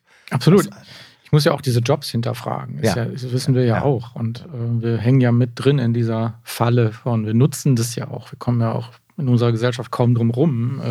Äh, ja, genau. Wenn man, das, one, wenn man One-Click was bestellt, dann muss es irgendwie zu uns kommen. Ne? Hat das ja, Konsequenzen. Genau. Trotzdem muss ich ja die Frage stellen, kann ich nicht zumindest äh, eine Richtung einschlagen in der Entwicklung solcher Jobs, ähm, dass, dass die mehr zu mehr Glück und Gesundheit führen oder überhaupt dazu führen. Ja, also ich spreche mit so vielen Menschen, die mir ganz klar sagen, äh, äh, ich kann das nicht mehr, was ich da mache. Ich bin überfordert. Ich habe einen schrecklichen Chef. Äh, ich weiß ich was. Ne? Ja, ja. Und ähm, da, da ist jeder gefordert von uns, das auch zu wollen, was zu verändern. Viele legen da auch die Hände in den Schoß, aber viele können es natürlich auch nicht. Ja, ja. Da haben wir eine große Verantwortung. Und wenn ja. wir das Glück haben, sagen zu können, ja. das ist hier irgendwie Arbeit und das zahlt auf was ein, ähm, was für uns Arbeit bedeutet, aber es macht uns aber und ja, es macht uns so Riesenspaß. Ist Hallo? ein großes Privileg. Ein, ein großes denn? Privileg, ja, absolut. Absolut. Wie immer überspringen wir das X. Nein, wir können, ich habe ich hab ja immer hier Joker stehen, aber ähm, wir gehen jetzt weiter. Zum Y. Ja, vielleicht fällt uns ja noch was ein. Vielleicht fällt uns noch ein zum Schluss. Ich habe bei Y, äh, vielleicht liegt es auch da an, an unserem gemeinsamen Freund, dem Michael, ich habe da Yoga hingeschrieben. Äh, und es liegt nämlich auch daran, dass, äh, ich, dass wir gerade dabei sind, einen, einen sehr schönen äh, Podcast gerade zu schneiden mit einem ganz alten Freund von mir, der ähm, promovierter Indologe ist und äh, sehr bewandert im Yoga Shastra des Patanjali. Aber irgendwie habe ich gedacht, also ich glaube, der Thomas, irgendwas zu Yoga wird ihm einfallen. ja, auch wie, wie, oft zu den Begriffen auch was Größeres vielleicht. Ähm, ich bin jetzt nicht der Yoga-König, mhm. würde ich sagen, aber ich habe irgendwann das Thema natürlich auch, natürlich auch entdeckt, äh, sage ich jetzt so daher, viele ja nicht. Äh, ich würde es vielen gönnen ähm, weil es eine konzentriertere Form von Spiritualität für mich unterstützt. Ähm, nicht nur Yoga, auch Qigong, was ich praktiziere zum Beispiel. Ähm, und ich bin jetzt gar nicht so ein durch, durch und durch spirituell lebender Mensch unbedingt. Ich habe das mehr so in meinen Alltag geholt. Ja. Gesagt, ich habe ja. ähm, eine Reihe von äh, Übungen im Yin-Yoga beispielsweise, die mir helfen, Verbindung mit dem Sport, den ich mache, ähm, einen Ausgleich zu finden, meine Mitte immer wieder zu finden, Körper und Geist zu verbinden. Yoga ist ja eigentlich vorbereitend zur Meditation ursprünglich mal gedacht, so wie ich ja. es gelernt habe. Ja. Ähm, da ist auch viel dran. Also so eine Vorstufe von Meditation, ja. wenn man will. Ähm, ich kann es auch sehr unterschiedlich. Ich kann es sehr meditativ betreiben, äh, Yoga für mich. Und wenn ich das Bedürfnis habe, das zu tun, hilft mir das kann es aber auch sehr sportlich betreiben, im Sinne von, ich mache jetzt eigentlich eine Form von konzentrierten, angenehmen Stretching oder ja, so. Ne? Ja. ja. Und ja, also äh, ich habe irgendwann Abstand genommen von der Spiritualität, in die ich reingeboren wurde und getauft wurde, sozusagen von meinen Eltern, nämlich in äh, den katholischen, römisch-katholischen Glauben. Habe den auch verlassen und gemerkt, diese Spiritualität ist da, äh, die da drin liegt, die ja durchaus da ist, ist viel zu sehr überlagert für mich von religiösen Ritualen. Ähm, ich brauche das in einer klareren, ursprünglicheren Form mhm. und ich finde das unter anderem im Yoga. Ja. ja also danke. das tut mir sehr gut, ja. Und unterstützt trotzdem die Institution darin, äh, deine alte Institution in Anführungsstrichen äh, sich weiterzuentwickeln. Ja, gerade, ehrlich gesagt. Genau. Ja. Ohne vielleicht äh, dem, dem, Zeitgeist zum Opfer zu fallen, das ist jetzt mal schon bei den Z, ähm, und sich auf die Zeichen zu besinnen, die da überall momentan als Menetekel an der Wand stehen. Hm. Z ist wie, wie Zeit. Zwei Stunden, drei Minuten. Ich bin total froh, dass du dir die Zeit genommen hast, mit mir zu sprechen und dass wir diese Zeit weitlich ausgenutzt haben. Ähm, wir freuen uns, dass der Michael das genauso sieht. Der muss es nämlich schneiden. und wir hoffen natürlich, dass alle, die zugehört haben, äh, das Gefühl hatten, dass die Zeit, wenn nicht wie im Fluge, doch recht schnell und unterhaltsam vergangen ist. Ähm, Vielen Dank, lieber Thomas. War mir eine große Freude. Michael, sehr gerne. Ich danke dir. Danke.